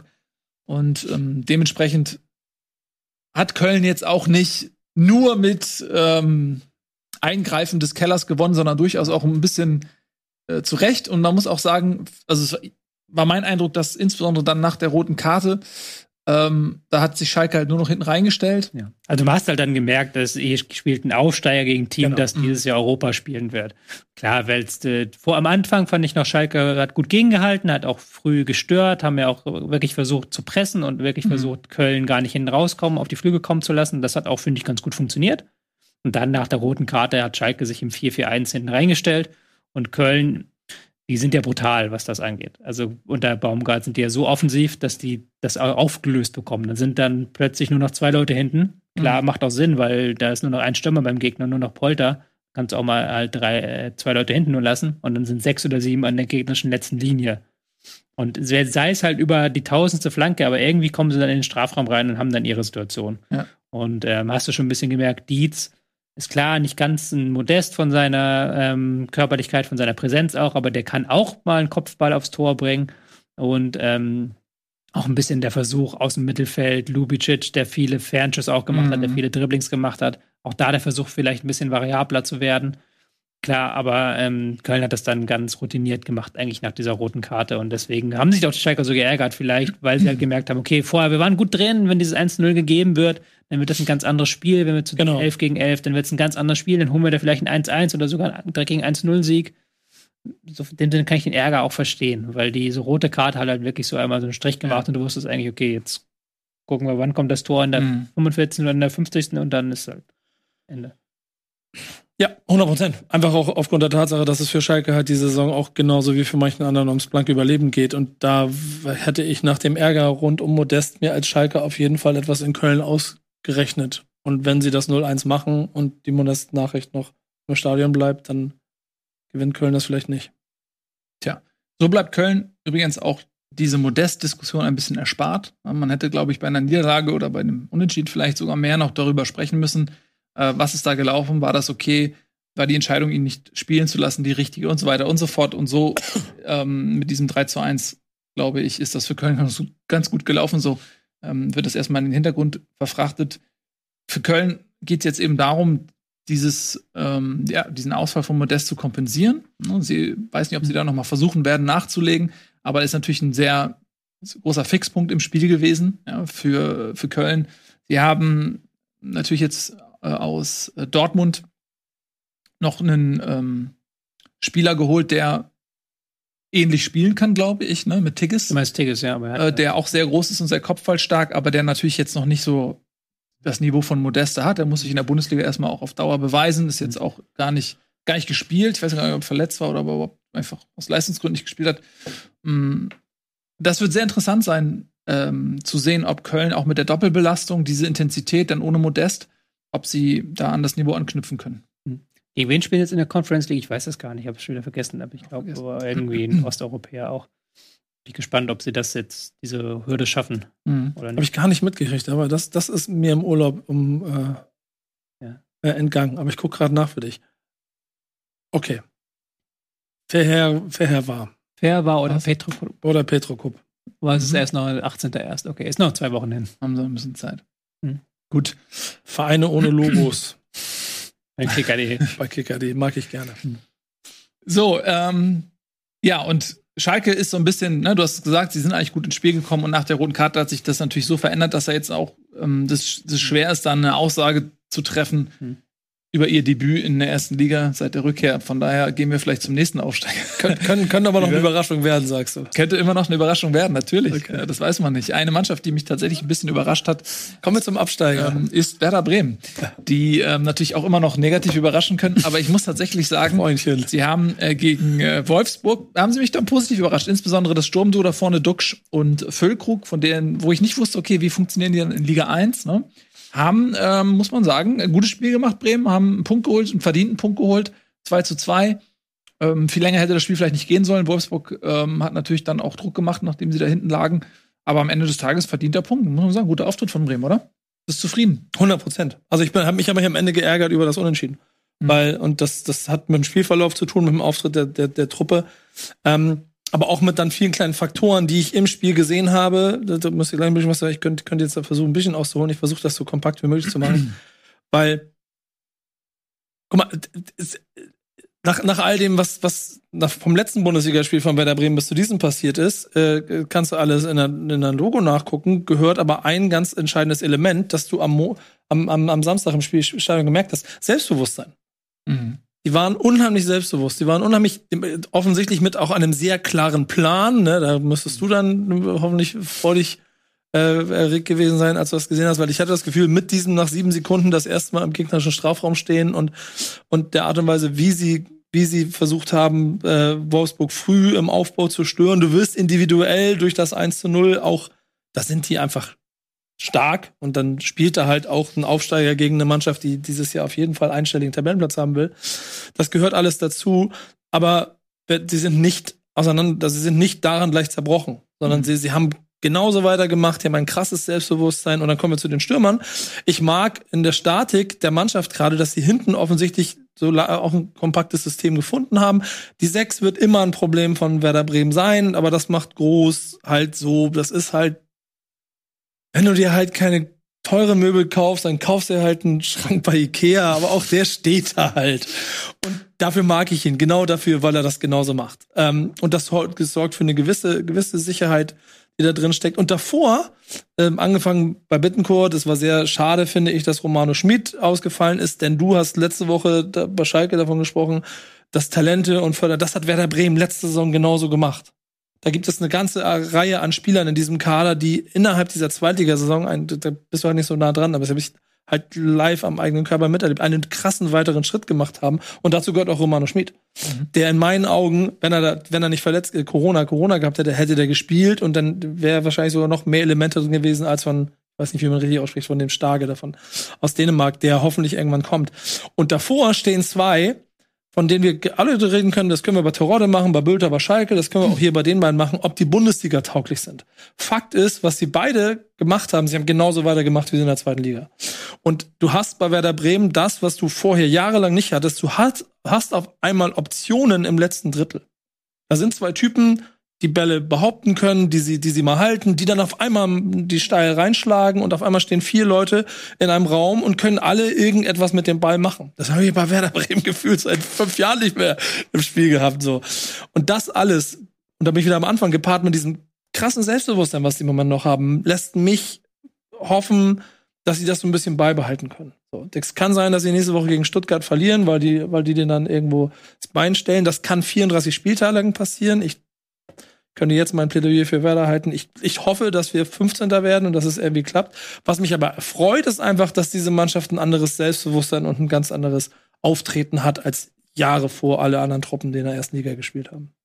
Und da gehe ich mit tatsächlich. Mm, in der Abstiegssaison, da taumelte Bremen, also dem Abstieg entgegen und da klappt ja nun wirklich gar nichts mehr. Und äh, so wie die da aufgetreten sind, mit der breiten Brust, mit dem Selbstverständnis, äh, das war schon wirklich beeindruckend, muss ich sagen. Keine Angst gehabt, sondern die sind da gegangen und gesagt, ey, pff, wir gewinnen das hier halt, ne? Wir machen einfach da weiter, wo wir in der zweiten Liga aufgehört haben. Und wenn sie sich das beibehalten, dann werden sie vermutlich nichts mit dem Abstieg zu tun haben. Ne? Ähm, und ich muss auch eben sagen, dass sie natürlich da vorne mit Duxch und Füllkrug ähm, eine Qualität haben, die aber insbesondere dadurch auch funktioniert, weil die Typen miteinander können. So, man hat das Gefühl, die haben sich ja auch irgendwie die hässlichen Schmalzbacken oder so selber genannt, irgendwas in der Richtung, also selbst, sich selbst auf Hops genommen. Ja, irgendwie so haben die sich so einen Spitznamen gegeben. Vögel, aber hässlichen Vögel, genau. Vögel, irgendwas. Weil, weil ich das nicht mehr wusste, wie die sich genannt haben, irgendwas Immer weiter Spitzen gegen einen amtierenden Erstligisten. Nein, ich meine, das zeigt, das macht, also diese Selbstironie, also die kommen miteinander gut klar und die legen sich gegenseitig Bälle auf und so weiter. Das sind ja, das ist auch nicht selbstverständlich, die haben irgendwie zueinander gefunden, das sind ja beides auch Typen, so. Auch nicht selbstverständlich, dass die miteinander können. Und die können aber miteinander. Und das ist, finde ich, auch nochmal ein wichtiger Faktor, dass das Teamgefüge dort auch intakt zu sein scheint. Ich, ich, ich, wir haben im Vorfeld drüber gesprochen, ich muss ja jetzt nicht Werbung dafür machen, aber guckt eine Doku von einem Streaming-Anbieter, der gerade die Zweitliga-Saison bei der Bremen dokumentiert. Da siehst du ganz viel von dem Innenleben dieser Truppe. Und wenn du das gesehen hast und dann siehst, wie die auf dem Platz zueinander sind und wie die miteinander spielen, dann merkst du, ja, okay, das sind einfach, hm. die, das sind beides Egos, beide durch und durch Profis und auch, auch voll auf Tore aus, aber haben halt einfach auch kapiert, dass sie Arm in Arm noch viel, viel stärker und unberechenbarer sind. Und Marvin Duksch ist der Knipser in der letzten Saison gewesen über die ganze Strecke. Und Füllkrug ist der, der in diesem Spiel den, die Akzente setzt. Marvin Duksch mu äh, muss dieses Ding machen in der 89. Das, den macht er normalerweise blind. Macht er nicht. Und diese Kleinigkeiten, die normal, die hast du als Werder-Fan jahrelang nicht gehabt. Da werden noch genug Probleme kommen und die werden auf den Außen irgendwann auch noch an ihre Limits kommen. So hundertprozentig. Und wenn die Sechs einmal ausfällt, dann hast mhm. du keine Sechser mehr. Und Grujew, ich mag den sehr gerne, aber der wird dieses, dieses Zentrum in der Bundesliga nicht halten können, wenn diese wahrscheinlich selbst im Mittelfeld der Liga, wenn, wenn da, wenn, wenn, wenn Freiburg auf dich zustürmt, dann, dann gehen sie wahrscheinlich, wird, wird sehr, sehr eng. Deswegen verstehe ich auch voll, was du meinst hinten raus, ne? Glücklich und Deckel drauf 2-2, das ist cool, da wird es noch viele Probleme geben. Aber das Wichtigste ist ja aus Bremer Sicht gerade mal, du kommst zurück und du hast eine Truppe, die, die, die, die nicht wie fünf Jahre vorher wie ein Kaninchen vor der Schlange steht mhm. und irgendwie hofft, 30 Punkte zu kriegen, um nochmal 15. zu werden, sondern die wollen mitspielen. Und das mhm. liegt am Coach. 100 Prozent. Ja. Ähm, die Geschichte, dass ähm, diese, diese gefälschten Impfzertifikate von Markus Anfang Bremen zum Glück verholfen haben, die setzt sich ja fort. Ne? Denn äh, dieses Selbstbewusstsein, das war natürlich unter Anfang auch noch nicht so krass. Tobi. Ja. Dieses 5-3-2, was sie jetzt auch spielen, was sie auch in der zweiten Liga gespielt haben, war auch die Frage so ein bisschen, funktioniert das auch in der Bundesliga, aber das haben sie jetzt gegen Wolfsburg defensiver einfach interpretiert, in der zweiten Halbzeit auch sehr tief gestanden und dann auch im Raum verteidigt. Das hat auch ganz gut funktioniert, fand ich.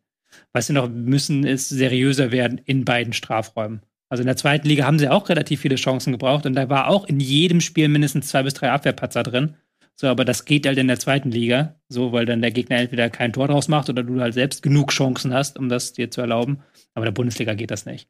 So, das Ding gegen Wolfsburg, das waren zwei verschenkte Punkte, sagen wir, wie es ist, ja. weil Wolfsburg in der ersten Halbzeit komplett neben sich stand. In der zweiten Halbzeit hatten sie eine Chance, eine gut kurz ausgeführte Ecke und dann wirklich Werder mit so einem, ich muss es sagen, es ist ein ähm, Amateurfehler eigentlich, dass du in einer kurz ausgeführten Ecke alle Spieler drei Schritte nach vorne machen und hinten den Rückraum freilassen. So, das ist ein Amateurfehler, weil du weißt, dann kommt die Flanke und dann kommt die Verlängerung und dann ist da hinten frei. So, genauso gewollt, genauso passiert. So, und das sind halt die Dinger, die dir nicht passieren dürfen. So in der Bundesliga. Ja, stimmt auch hundertprozentig. Ähm, ja, nee, Punkt. Mhm. Lass mal ein bisschen über Wolfsburg sprechen. Auch da waren viele Fragezeichen, auch eine völlig verkorkste letzte Saison und voll unter den Erwartungen zurückgeblieben. Fitness war ein großes Problem, Selbstbewusstsein irgendwann auch. Jetzt ist mit Nico Kovac jemand gekommen, ähm, der da noch mal richtig aufräumen sollte. Es sind auch ein paar Neuzugänge. Ähm, Wimmer kam aus Bielefeld, hat direkt einen wunderschönen Assist gemacht für Lukas Metscher, der das 1-0 geschossen hat. Äh, Swanberg kam aus, Sch nee, aus, also er ist Schwede, aber kam aus der Serie A und sollte dort dann den Abgang von Xaver Schlager kompensieren im zentralen Mittelfeld neben Arnold. Wie hast du oder wie habt ihr denn Wolfsburg gesehen? Ich habe die Aufstellung nicht ganz verstanden am Anfang. Also Max Kruse hat ja nicht von Anfang gespielt. Mhm. Okay, der war, der hatte eine, einen grippalen Effekt oder sowas, glaube ich, glaub, bin mir gerade gar nicht sicher, aber der war nicht 100% fit. Aber auch ein Jonas Wind hat nicht gespielt. Dafür ein Brekalo auf der 10, wo er auch mhm. lange nicht mehr gespielt hat, so als, als Bindeglied. Das hat auch, fand ich, überhaupt nicht funktioniert. Ähm, in der ersten Halbzeit hast du auch noch dieses, dieses ähm, Baku, diesen Offensivgeist von Baku gar nicht erkannt. Das kam dann mhm. erst nach der Pause so langsam und dann mit Wimmer, der dann rechts in die Mitte zieht. Aber das hat in der ersten Halbzeit alles überhaupt nicht funktioniert. Und das war halt irgendwie alles Kraut und Rüben und so richtig konnten sie den Werder auch nicht gefährlich werden mit. Das war nach der Pause dann besser. Aber es ist halt kein gutes Zeichen, wenn du dann als Trainer deine gesamte Offensivvier im Verlauf des Spiels auswechseln musst, so, weil irgendwie da nichts so richtig zueinander passt. Am Ende haben dann halt Wind und Kruse vorne gespielt. Ähm, das hat dann besser funktioniert. So. Und da bin ich gespannt, da muss man nochmal nachschärfen. Da hat sich für mich noch keine klare erste Elf mhm. kristallisiert und auch noch kein klares Spielstil. Ja, gegen Bayern wird es jetzt einfacher, wenn man da weiß, was man zu tun hat, aber ja. die Wochen darauf bin ich gespannt, wo Nico Kovac die Mannschaft Ende entwickelt, weil der Kader ist doch relativ voll und da sind auch ein paar Spieler mit Ego bei und ein Kruse hat sicherlich keinen Bock, da immer auf der Bank zu sitzen. Jonas ja. Wind auch nicht. Nee, das stimmt. So. Aber Kruse war tatsächlich nicht ganz fit. Ich meine, der war nicht fit, ja, aber Jonas Wind war fit. Jonas Wind genau. war fit, hat ja, genau. gespielt. So. Ähm, das stimmt. Ich habe jetzt gar nicht genau vor Augen, ob ähm, also Rekalo dann eher über außen gekommen ist und Wimmer dann ein bisschen zentraler. Die haben halt so in der ersten Halbzeit getauscht, so ein bisschen immer wieder, aber Brekalo war eigentlich schon so im Zentrum zu finden. In der zweiten Halbzeit war dann, haben sie es dann besser gemacht, dann ist Baku nach vorne gerückt, Wimmer von rechts in die Mitte und dann haben sie da ein bisschen kombiniert. Mhm. So. Ähm, du hast völlig recht, der Kader ist natürlich super groß, der war ja auch im letzten Jahr noch eben auf eine Dreifachbelastung ausgelegt. Das ist ja in diesem Jahr nicht mehr so. Und da hast natürlich noch zahlreiche Spieler unter Vertrag und es sind ja auch viele neue gekommen. Ne? Also der Wimmer ist gekommen, Swanbeck habe ich ja gerade schon gesagt, gut, der ist ein Ersatz. Ähm, dann hast du aber ähm, ähm, hier hast du gerade schon gesagt, Kaminski ähm, ist noch gekommen. Ja, super interessant, wurde eingewechselt für rechts außen, dann fünf Minuten später auf Rechtsverteidiger zurückgeschoben, weil wieder ein Wechsel kam. Also ja, wie gesagt, da fehlt mir noch so die Fantasie, weil wie sieht jetzt eigentlich die erste Elf aus? Ja. Weil ich kann mir nicht vorstellen, dass man lange, langfristig halt mit Brekalo auf der 10 spielt. Was ja, gegen Brekalo ist, ist, ja. ein, ist ein toller Fußballer, weil er sehr vielseitig ist. Ich mag ihn auch. Den kannst du überall einsetzen, aber da hat er dann ein bisschen zu viel Verantwortung gehabt in diesem Spiel. Ja, ich glaube, wenn Kruse fit ist, wird Kruse da ja. spielen. Und Kovac ist ja eigentlich auch nicht dafür bekannt, groß zu rotieren. Ne? Und das hat er bei Bayern auch nicht gemacht. Das hat ja auch zu Unzufriedenheit geführt. Ein Müller hat er zu der Zeit irgendwie gar nicht gespielt. Und wenn, ähm, äh, wenn Kovac da seine erste Elf gefunden hat, von der er überzeugt ist, dann wird es wahrscheinlich auch nicht mehr so viele ja. Rotationen geben, genau. zumal sie eben keine Dreifachbelastung haben. Ähm, da muss man mal schauen, wer da am Ende alles noch bleibt. Da ist ja noch ein bisschen Zeit im Transferfenster, dort noch Leute abzugeben. Viele Neuzugänge wird es nicht mehr geben, denke ich mal. Also eher Leute, die den Verein noch verlassen sollen. Ähm, muss man mal gespannt sein. Äh, 2 zu 2 ist, denke ich, ein Ergebnis, mit dem beide dann im Endeffekt ein bisschen leben können. Äh, Wolfsburg hat sicherlich gedacht, sie gewinnen das Spiel, mhm. aber so wie es gelaufen ist, denke ich, sind sie zufrieden am Ende. Vor dem Spiel hätte sich Wolfsburg über das Ergebnis ja. geärgert. Nach dem Spiel darf sich Werder über das Ergebnis ja. ärgern. Das wollte ich sagen. Noch ein Wort zu, zu Barco, weil du den jetzt auch ein, zwei Mal erwähnt hast. Der war ja nie so der klassische Linksverteidiger, er war ja eher offensiv. Also er hat eine Dreierkette Schienenspieler gespielt, so oder eben auch mal vor Babu in einer, äh, bei einem 4-4-2 oder so weiter, dass er dann quasi vor einem Rechtsverteidiger äh, gespielt hat. Mhm. Jetzt in dem Fall hat er in der Viererkette rechts gespielt. Ich hatte schon den Eindruck, dass er auch hier und da ein bisschen Probleme hatte mit der Position. Ja, in der ersten Halbzeit war das nicht so ganz klar, wie sie das spielen wollten. Ähm, Van de Ven sollte sich auf links, glaube ich, zurückhalten und Barco offensiver spielen. Er hat sich dann nicht so richtig seine Position gefunden. Nach der Pause war das besser, aber auch da noch nicht hundertprozentig genau. wie das gehen soll. Also die brauchen noch ein bisschen Zeit. Mhm. Und die, diese Elf, die da, da gesehen haben, das wird nicht die Stammelf werden. Da bin ich mir relativ sicher. Mhm. Gut. Hast du noch ein Wort zu sagen? Sonst galoppieren wir nämlich weiter. Wir haben ja noch ein paar andere Spiele. Ich freue mich auf die Abrechnung nach, am Ende mit den Überraschungen und den Absteigern. am Ende der Saison. Naja, mal gucken, was Voltemade noch so reißen kann. Wir schauen uns jetzt natürlich erstmal das Berliner Derby noch an. Eigentlicher Skandal, 90 Minuten auf der Bank. Ja. Voltemade. Ja. Eine Grüße an der Stelle. Er wird kommen. Er braucht seine Zeit immer. Ich kenne Volti, der äh, Mann, der muss erstmal richtig ins Rollen kommen. Ne? Die Oberschenkelmuskulatur muss erstmal richtig hochfahren und dann spätestens ähm, vor Ende der Saison oder zur Vorbereitung zur neuen spätestens zündet er. So, ähm, du, du hast diesen Running Gag. Ich, bei, ja, bei welchem Verein auch immer. Ich, äh, lieber, äh, ja, genau. Lieber Voltemade, wir, wir sind natürlich große Fans, aber Nico hat diesen Gag geboren und wir, wir peppeln ihn nur auf. Mehr machen wir nicht. Wir füttern ihn nur ein bisschen. So, lass uns mal zum Berliner Derby kommen. Ähm, Union hat bislang jedes Derby gewonnen. apropos Gag, meinst du? Ähm, apropos Gag, ja. Und dieses Mal war es auch nicht anders. Äh, 3 zu 1 ähm, hat man die Hertha zu Hause in, in äh, wie heißt das Stadion noch? In, in der Försterei, alter, danke, Nils, Gedächtnis, in der alten Försterei ähm, besiegt. Äh, war meiner Meinung nach auch total verdientes, ähm, verdienter Sieg von Union. Man muss da zwei Dinge natürlich. Zum einen, wie hat Union sich aufgestellt? Hatten ja auch mit Avonie wieder einen Abgang, haben den aber auch sehr gut kompensiert, wieder mit ähm, dem Torschützenkönig aus der Schweizer Liga, ne? Sebastien, Sebastien. Sebastien. Die Namen müssen erstmal noch auf. Sibacheo. Sebastien. Müssen wir erstmal noch alle drauf. Erstmal noch aufkriegen. ja. Ähm, wir, wir- haben ja auch immer diesen Impuls, die Namen richtig aussprechen zu wollen. Ich finde so manchmal so amerikanische äh, Sportjournalisten, die sprechen die Namen so aus, wie es aus ihrer Sicht ist. Wir versuchen immer so ein bisschen, wie ist der, wie spricht man es wirklich Dirk aus? Nowitzki. Äh, Dirk, Dirk Nowitzki, Michael, der heißt Jordan. Michael. Der heißt nicht Michael, der heißt Michael. Michael, also, keine Ahnung. Ähm, aber wir versuchen es natürlich. Jedenfalls, ähm, was, also zwei Fragen, die, die uns stellt. Zum einen, wie hat eben Union sich dieses Jahr wieder aufgestellt? Immer diese Personalrochade und so weiter haben ja auch wieder Dreifachbelastung dieses Jahr. Und das andere ist, schafft es Berlin, sich irgendwie aus dem Abwärtstrend der letzten Jahre zu befreien und irgendwie einen Lichtblick zu setzen? Und, und man muss bei beidem sagen, Nee, bei dem einen muss man Ja sagen, bei dem anderen muss man Nein sagen. Sagen wir es mal so. Es ist ja sowieso ganz entspannt, dass der gesamte Spieltag kannst du eigentlich so sagen, okay, es geht eigentlich nahtlos dort weiter, wo die vergangene Saison aufgehört hat, Ja. in vielen Bereichen. Ein paar Ausnahmen mit Werder zum Beispiel. Aber bei vielen Teams gilt das ja tatsächlich. Und in diesem Derby war das ja so gegolten wie Mhm. nirgendwo eigentlich sonst. Weil bei Union, es ist halt irgendwie, es ist phänomenal. Es ist unfassbar egal, wer da spielt und wer geht, wer kommt. Die zaubern da ihr 5-3-2 auf den Rasen. Die Spieler machen das alle wirklich in Perfektion. Du kannst halt wirklich aus jedem Spiel ein Lehrvideo machen. Wie musst du es verteidigen? Wie musst du es angreifen? Und haben auch jetzt wieder einfach das perfekt wegverteidigt, dann ihre paar Akzente offensiv gesetzt und das Ding locker flockig 3-1 gewonnen. Weil die halt eben, das funktioniert halt alles. Es, hatte auch die ganze Zeit so ein bisschen den Eindruck, also es ist ein Derby und Derby, äh, wir aus Hamburg kennen das, kriegt dann schnell seine eigenen Gesetze und, und Kräfteverschiebungen, in denen es dann der Underdog mal dem Großen das Bein stellt.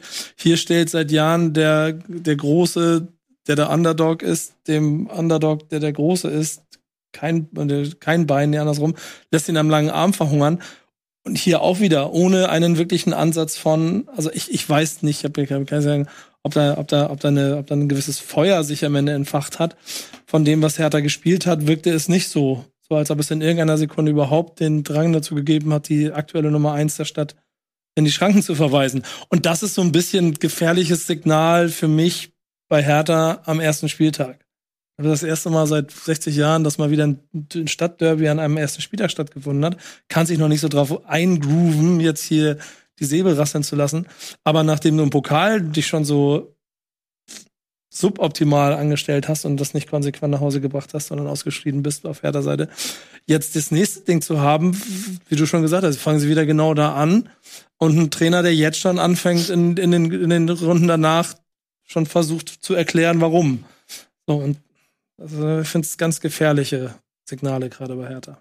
War auch nicht besser als vergangene Saison. Ich muss gestehen, das Pokalspiel habe ich nicht ganz gesehen, deswegen kann ich nicht sagen. Viele Hertha-Fans sagen auch, da haben sie besser gespielt, als das Ergebnis am Ende gesagt hat. Ja, Fakt, gehe ich kurz rein. Fakt ist, du spielst gegen den Tabellenletzten der zweiten Liga, die noch kein Tor geschossen haben, jetzt in drei Spielen, und kriegst vier Dinger oder wie viel das waren während, der, 4-4 war es, ja. während der regulären Spielzeit und führst, glaube ich, also du führst ja vier oder fünf Mal.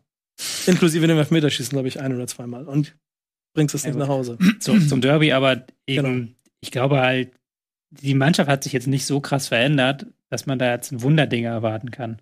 So, und ähm, Sandro Schwarz ist jetzt auch kein Steffen Baumgart, der mal eben den ganzen Feeling des Clubs auf links dreht und Hertha ist auch nicht der Verein, bei dem das, glaube ich, so gut funktioniert. Und dann hast du halt in diesem Derby speziell noch die Konstellation, dass du die rechte Seite mit ähm, Luke Bakio verteidigen willst und Boateng soll ihm da aushelfen. Der eine kann nicht, der andere will nicht defensiv arbeiten, so wie man das könnte. Und dann wirkt halt selbst ein Ryerson plötzlich wie ein, äh, wie ein Alfonso Davis und läuft halt allen weg und macht da halt das Spiel seines Lebens in diesem Derby. So gefühlt. Und das ist einfach noch nichts besser als vergangene Saison, wobei das jetzt auch noch zu früh ist, um vielleicht da Besserung zu erwarten. Andererseits, ich habe ja gerade schon das Baumgart-Ding angesprochen. Das war vergangene Saison, wo wir auch vor der Saison da saßen. Oh, Köln unter Baumgart, was soll das werden? Und dann war ja schon im ersten Spiel gegen Hertha, war ja schon dann, putsch, bam. Okay, du Ja. wusstest es immer, aber ich wusste es nicht. Und ging Lucia ab. Und das hattest du jetzt hier gar nicht das Gefühl. Das war halt, die haben sich sehr schnell ergeben in ihr Schicksal. Ja.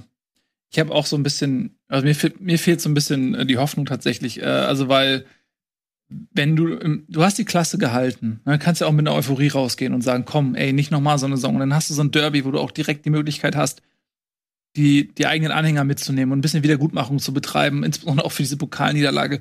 Und du verlierst, also ich meine, beim HSV, ne, wäre das wieder eine Riesensensation und was, was, äh, wow, krass, wie kann man nur verlieren? Ähm, und die, du sagst es, die verlieren gegen Braunschweig, Aufsteiger aus der dritten Liga, die in der zweiten Liga bislang noch nichts gerissen haben, verliert Berlin. So. Und da, das wird so, das wird so hingenommen. Das wird gar nicht so groß. Ja, das ist, keine, ist gar keine Sensation. Ja, klar, kommt man ja mit rechnen. So, what? Äh, und jetzt eben dieser nächste Nackenschlag äh, gegen Union. Und ähm, das war jetzt auch nicht so, dass man sagen kann, okay, das war jetzt nur Pech oder da ist irgendwas, die haben in der dritten Minute eine rote Karte bekommen oder also irgendwas, was man entschuldigend anführen kann. Und es ist jetzt auch nicht irgendwie noch ein groß ein Hoffnungsträger. Gut, sie haben jetzt irgendwie Kanga, ne, der neue Stürmer wurde eingewechselt. Ähm, da war es aber auch schon relativ weit gediegen, diese Niederlage. Aber sonst so si- sieht man nicht so, okay, was, wo soll die Entwicklung herkommen? Mhm. Ne? Und wir, leben, wir haben eine, eine Bundesliga-Saison, wo eben Bochum, klar, ist der Underdog im zweiten Jahr. Aber sonst, so, bist du ja schon bei Schalke, Bremen als Aufsteiger. Genau. Augsburg, ähm, die vielleicht in Bedrängnis kommen. Und, und wer denn noch? So, irgend, da muss irgendeine Mannschaft underperformen und Hertha muss überperformen, dass es dieses Jahr wieder reicht. Äh, aber wenn sie so weitermachen, die Stimmung wird schlecht. Das ist wie, wie Bremen damals. So, du glaubst nicht mehr an dich selbst. Alles ist irgendwie negativ. Die Leute identifizieren sich nicht. Die Spieler gucken, wo bin ich im nächsten Jahr und so. Wird schwer. Man muss ja mal gucken, wie sich das in den oberen Etagen bei Hertha entwickelt, ne? Mit dem neuen Präsident ist er jetzt, ne? Genau. Ja. Der Ex-Ultra. Was ja schon Signale sind. Ich finde, so, also so, sowas zeigt auch immer, dass die Vereinsbasis quasi Alarmsignale sendet. Und es bleibt halt die Frage, wie das durch alle Gremien und durch, durch alle Positionen im Verein sich durchzieht, dass man halt nicht mehr der Club mit dem fancy Namen ist, den ich jetzt bewusst nicht benutze mit dem Sponsor, sondern dass man ein Fußballverein ist, der, finde ich ja dann auch schon irgendwie auf dem Papier her äh, in die erste Fußball-Bundesliga gehört, sich dann aber auch wie jemand in Traditionsvereinen ähm, verhalten sollte, der es macht. Ich frage mich halt, ob das halt die richtige Strategie für Hertha ist. Also ich glaube erstmal, dass halt so ein Präsident und sowas, der kann halt strategische Entscheidungen mittreffen, das geht so langfristig, aber jetzt kurzfristig kann der an der Mannschaft nichts machen. Nee, das nein, ist nein, das ist Frage klar. des Trainers und des Kaderplaners so. Aber dass man halt auch, äh, Bobic ist ja auch so ein Typ, der halt gerne diese Mentalitätsspieler hat, der gerne will, dass die alles reinhauen. Und wenn, wenn man schon mal im Olympiastadion, im halbleeren Olympiastadion da saß und dann Hertha gegen Mainz geguckt hat, dann weiß man, da gibt's, da ist nichts mit Leidenschaft oder sowas. Das ist halt vom Fußballereignis her. Im November, also gibt in der Bundesliga nichts Schlimmeres als November halbleere Stadion, Hertha gegen Mainz. Nix gegen euch Hertha-Fans, aber ihr, wollt ja nicht umsonst euer eigenes Fußballstadion haben. Ihr wollt ja nicht umsonst da aus dem Olympiastadion Stadion raus so. Da gehen halt bestimmte Dinge nicht. Da funktioniert halt vielleicht eher dieser pragmatische Dardai-Fußball als eben halt irgendeine Leidenschaftsding, die halt dann in Frankfurt wiederum funktioniert oder in was weiß ich, wo, wo es halt dann andere Verhältnisse sind. Aber vielleicht liege ich auch falsch. Ich bin dann gespannt. Ich habe meine Hoffnung für Hertha sind momentan nicht groß. Spielplan sieht auch nicht so gut aus jetzt in den kommenden Wochen. Ja, du hast jetzt halt mit Frankfurt, ich will ja nicht schon wieder beim Spielplan jetzt am ersten Spieltag anfangen, aber du hast jetzt Frankfurt und Gladbach. Hm. Frankfurt wird definitiv nicht nochmal so spielen wie letzte Woche und Mhm. Die haben super, man muss sagen, Glück für Hertha vielleicht vom Timing, weil Frankfurt hat den Supercup Ja. und hat sie auch noch nicht so hundertprozentig gefunden. Also, äh, wenn gegen Frankfurt, dann vielleicht jetzt, ne? Und dann Silbertablett, aber Gladbach scheint ja besser zu sein als letzte Saison. Ja, aber ich meine, Gladbach ist egal, wann du sie spielst. Ne? Die haben keine europäische Belastung. Also, pff, Aber es ist nicht nur das, aber Frankfurt ist jetzt, meine ich jetzt, also Frankfurt hat wieder sich ein bisschen neu aufgestellt, paar Neuzugänge ähm, und dann muss man gucken, was mit Kostic ist. Vielleicht das erste Bundesligaspiel ohne Kostic, dann müssen sie auch wieder ein bisschen was. Also ich meine, vom Timing her ist das jetzt nicht ungünstig, gegen Frankfurt zu spielen. Die werden, glaube ich, im Laufe der Saison ihre Qualität noch mal ein bisschen weiterentwickeln können. Und ähm, trotzdem in der derzeitigen Verfassung, ja, das geht offensichtlich so weiter. Ne? Ähm, aber wir wollen auch Sandro Schwarzmann nicht unterschlagen. Ähm, geben wir dem mal ein bisschen Zeit, vielleicht kann der da was entwickeln. Es wird auf jeden Fall für ihn eine Mammutaufgabe werden. Und Union liefert ab, läuft weiter.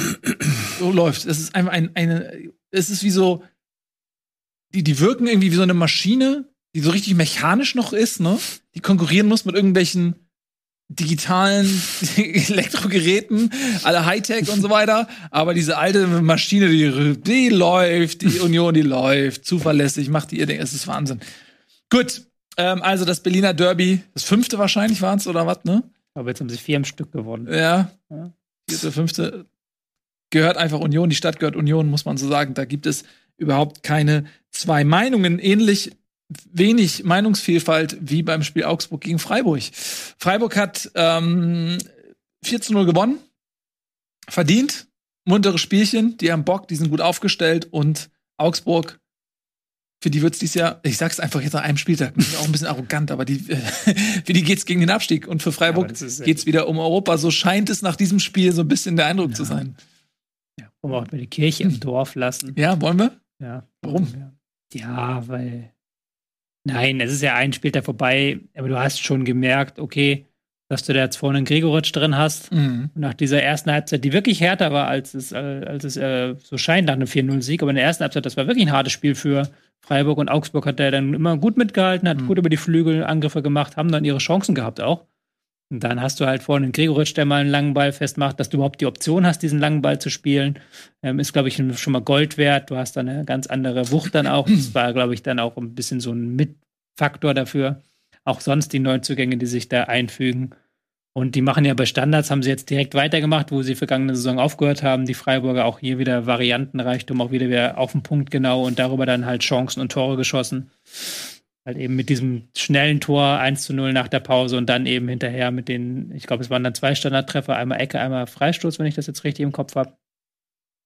Das ist schon Freiburg, wie man es kennt. Ja, absolut. Der Gregoritsch ist einfach eine schöne Geschichte und der war ja auch von vielen schon abgeschrieben.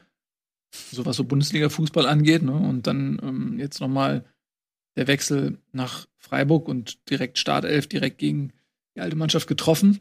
Den Jubel gesehen auch, wo er dann, man hatte so ein bisschen das Gefühl, er hat erst überlegt, nicht zu jubeln und dann hat er sich gedacht, ach, scheiß doch Scheiß drauf. ja, ist doch ehrlich. Also, warum, Ja. warum denn nicht? Ähm, wenn das nicht fühlt, warum soll das heucheln? Das ist doch Quatsch. Ja, also, Freiburg damit ähm, Tabellenzweiter. Champions League. Champions. Ja, Stell dir mal vor, die Champions League wäre im Moment Bayern, Freiburg, Union und Köln. Will man das? Ja, das ist ja genau da. Wir reden immer so, alles geht auf Anfang und es geht aber genauso weiter, wie es vergangene Saison aufgehört hat. Stimmt. Ja, für Bremen geht's hoffentlich nicht alles auf Anfang. Oh. Stark. Stark, ne? Zurück auf Anfang. Ne? Mhm. Ja, genau. Ja, aber ähm, ich gebe dir natürlich recht. Es ist jetzt einem Spiel sollte man jetzt auch nicht alles ableiten, ne? Aber es ist schon beeindruckend da. Auftaktsieg auswärts äh, 4 zu 0. 4-0. Das ist, glaube ich, besser gelaufen. dann, wie die zweite Halbzeit dann lief, da hatten sie ja dann die totale Dominanz aufgebaut. Also war schon wirklich sehr, sehr beeindruckend.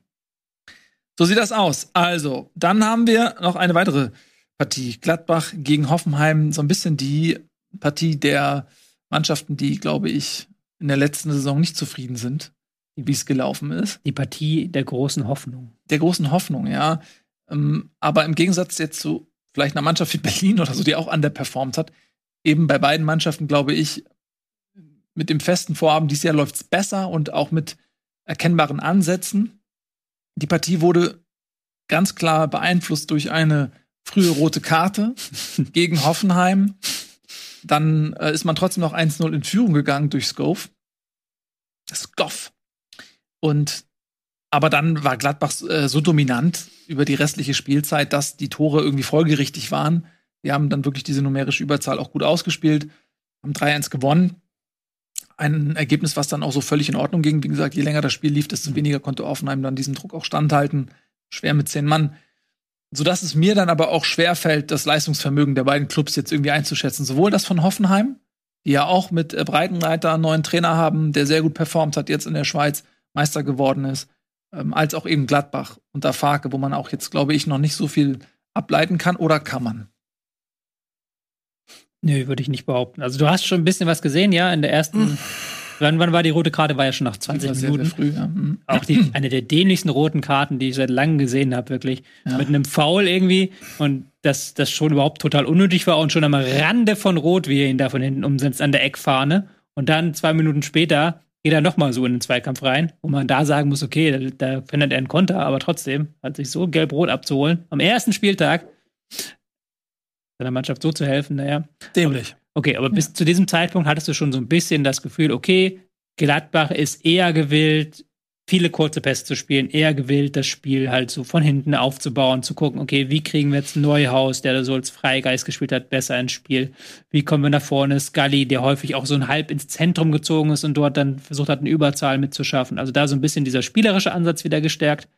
Und Hoffenheim fand ich, die waren ähm, kompakter und defensiver ein Stück als vergangene Saison. Also eher mal gucken, was macht der andere und dann eher mal einen Ballgewinn hoffen, dann gucken, ob der Konter durchgeht und wenn es dann nicht klappt, nochmal hinten auch neu aufbauen und gucken. Aber die waren so ein Stück weit defensiver aufgestellt. Ja, und ich glaube auch, das ist das, was man von den Trainern erwarten kann auf lange Sicht. Ja, ja, ja. Entschuldigung, wenn ich da gerade. Mhm. Ich dachte mir gerade so nach 90 Minuten hat das ganze, äh, das ganze Spiel ja eh schon im Prinzip seine, seinen, seinen neuen Spielfilm bekommen, sodass das auch schwer, gerade was die defensive Arbeit von, von Hoffenheim angeht, ähm, einzuordnen ist. Ich fand bei Gladbach sehr interessant, oder ich hatte so ein bisschen das Gefühl, dass die sich, also, wie beschreibe ich das? Also, als ob die sich ausgesprochen haben. Mhm. So, als ob dieser Trainer, ich, ich habe Farke in den Interviews beobachtet, wie er, wie er gesprochen hat und so, das, der, der, der, der, der hat so eine, so eine ruhige, so eine ruhige Therapeutenstimme. Und wenn ich mir vorstelle, wie der auf diesen ganzen hochtalentierten Kader, die alle so äh, mit so einer Glas halb leer Einstellung durch die letzten anderthalb Jahre gegangen sind, gefühlt, ähm, dass, dass er die alle offensichtlich so ein kleines wieder zusammengefasst hat. Ich habe jetzt nicht mehr ganz auf dem Trichter, aber Tyram bleibt, glaube ich, ne? Ja, ist alles noch nicht ganz sicher, aber wahrscheinlich. Ich glaube, ja. heute habe ich irgendwie eine Nachricht gelesen, dass er wohl ab, dass er Nizza wohl abgesagt Ja, hat. das hat er. Genau, so dann irgendwelche Vertragsverlängerungen, die da mit drin stecken. Das heißt, der Gesamttenor ist so nach dem Motto: Jetzt lass uns alle mal ein bisschen beruhigen. Jetzt haben wir einen neuen Trainer. Wir sind immer noch Borussia Mönchengladbach. Jetzt fangen wir wieder an mit dem Talent, was wir hier haben, Fußball zu spielen. Und so wirkte das. Also jetzt Pokal kannst du nicht bewerten, aber trotzdem muss man mal auch, ein, auch eine kleine Mannschaft auch mal relativ früh fünf, sechs, am Ende acht Dinger reinhauen. Das haben sie ziemlich stark gemacht und jetzt auch nach äh, verschobenem Spiel, also von, von, von, der, von der Arithmetik und dann Rückstand, so souverän wieder zurückzukommen und trotzdem die ganze Spiel über keinerlei, ich finde so ein bisschen keinerlei Frage aufkommen zu lassen, wer hier die bessere Ja, Mannschaft ist. Also, souverän fand ich jetzt nicht hundertprozentig. Aber Also schon- Sie haben halt, sie aber haben halt Geduld. bestimmt. Gehabt. Ja, genau. So Geduld gehabt und sie haben halt auch bis zum Ende dann gedacht, okay, die haben Ja, das das gut hin und her gespielt. Sie haben es halt gut geöffnet und dann am Ende eben dann noch richtig gute Kombination gezeigt. Das Benzel Berrini-Tor war ja auch wunderschön. Mhm. Also, ja, da waren schon einige Ansätze erkennbar. Ja, aber genau das meine ich. So dieses Selbstbewusstsein, Ball haben wollen, Fußball spielen wollen, so wie Gladbach auch in den letzten Jahren immer wieder begeistert hat. Ähm, mit dem Talent, das sie haben, das war das, was ich da so mitgenommen habe. Und das, ich glaube schon, dass das, also dass das sehr spannend werden kann mit denen. Wenn sie so zusammenbleiben. Das stimmt natürlich nach wie vor. Aber Auffällig, es wurde nur zweimal gewechselt auf Gladbacher Seite und zwar in der 84. zum ersten Mal, in der 89. zum zweiten Mal. Da war das Spiel dann schon durch. Ähm, kann man das sich irgendwie erklären? Weil man sagt ja, ich meine, du bist gerade halt jetzt Überzahl, ne? Du bist in Überzahl. es läuft. Du Brauchst du mehr. immer mehr Chancen, steht 1-1 und das. Mhm. Du, aber arbe- arbeitest du dann ab der 70. doch Chancen? dann Also lässt man auch das so, so. Dann lässt du es so. wer von denen kann noch bei der WM stattfinden? Also Hofmann wird Kramer ja sowieso. wird gehen. Kramer wird gesetzt im WM-Finale. Ja, genau. Ähm, nee, also Aber Hofmann auf jeden Fall. Ja, Hofmann Neuhaus wird sich empfehlen wollen. Neues, Patrick der wird Herrmann. schwer für Neuhaus, glaube ich, aber der wird sich empfehlen wollen Ja. und Mhm. der hat jetzt auch eine größere Rolle wieder bekommen. Das sind, glaube ich, die beiden Kandidaten bei Gladbach für die deutsche Nationalmannschaft. Und das ist ein Faktor, den man nicht unterschätzen darf. Ja, klar. Gerade mit dem, diesen ganzen Gladbacher Mhm. so, so den Ballast gerade weglassen. Offensichtlich ein Trainer, der die richtige Ansprache hat. Wir lassen mal abwarten, aber so alles so Bauchgefühl, so nach den Ja. ersten zwei Einblicken. Mhm. So, wenn er die richtig zu catchen kriegt, dann fangen die an, Fußball zu spielen. Und dann ist es genau das Gladbach, das halt keiner auf dem Spielplan haben möchte nächste Woche. Ist ja die Frage dann, wie es dann langfristig ist, aber du hast so zwei, drei Mannschaften in der Bundesliga, wo du vermuten kannst, dass ein paar Spieler eher halt jetzt sagen, jetzt gebe ich mal alles, weil sie zur WM wollen. So. Genau. Das hat halt so ein Bochum nicht zum Beispiel oder auch Werder nichts gegen Werder, aber dass Füllkuck und Duxch nominiert werden, halte ich jetzt für unwahrscheinlich. Aber so ein, wo Gladbach hat das wo, und auch Mainz hat das sehr stark mit Stach und ähm, Burkhardt vorne drin. Und das könnte dann auch nochmal so einen Auftrieb geben für Gladbach oder eben andere Teams wie Mainz. Ist doch ein Vorteil, so eine WM mitten in der Saison zu haben. Ja. Zumindest bis zur äh, Hinrunde, ne? Und Ja, weil's halt- und zur Rückrunde. Und dann Aber ich glaube, ich glaube auch für Spieler ist das was anderes, als wenn du weißt, okay, am Ende der Saison ist noch diese WM, da möchte ich hin. Gucke ich mal, wie ich mein Fitnessprogramm, mein persönliches aufbaue, gucke Mhm. ich mal, wo ich dann meine Spitzen hinlege. Wohingegen du jetzt halt sagen kannst, okay, jetzt muss ich sofort da sein und kann dann vielleicht eher, es wird kein Spieler sagen und auch keiner denken, aber gerade Fitnessdinge sind ja immer Zyklen. Du kannst, du kannst nicht die ganze Zeit so machen, das geht, das geht nicht. So. Da wird halt bestimmt schon ein bisschen anders geplant werden. Deswegen ist für mich die Saison so ein großes Fragezeichen, weil du halt nicht weißt, was passiert dann im Januar, wie geht's dann weiter. Mhm.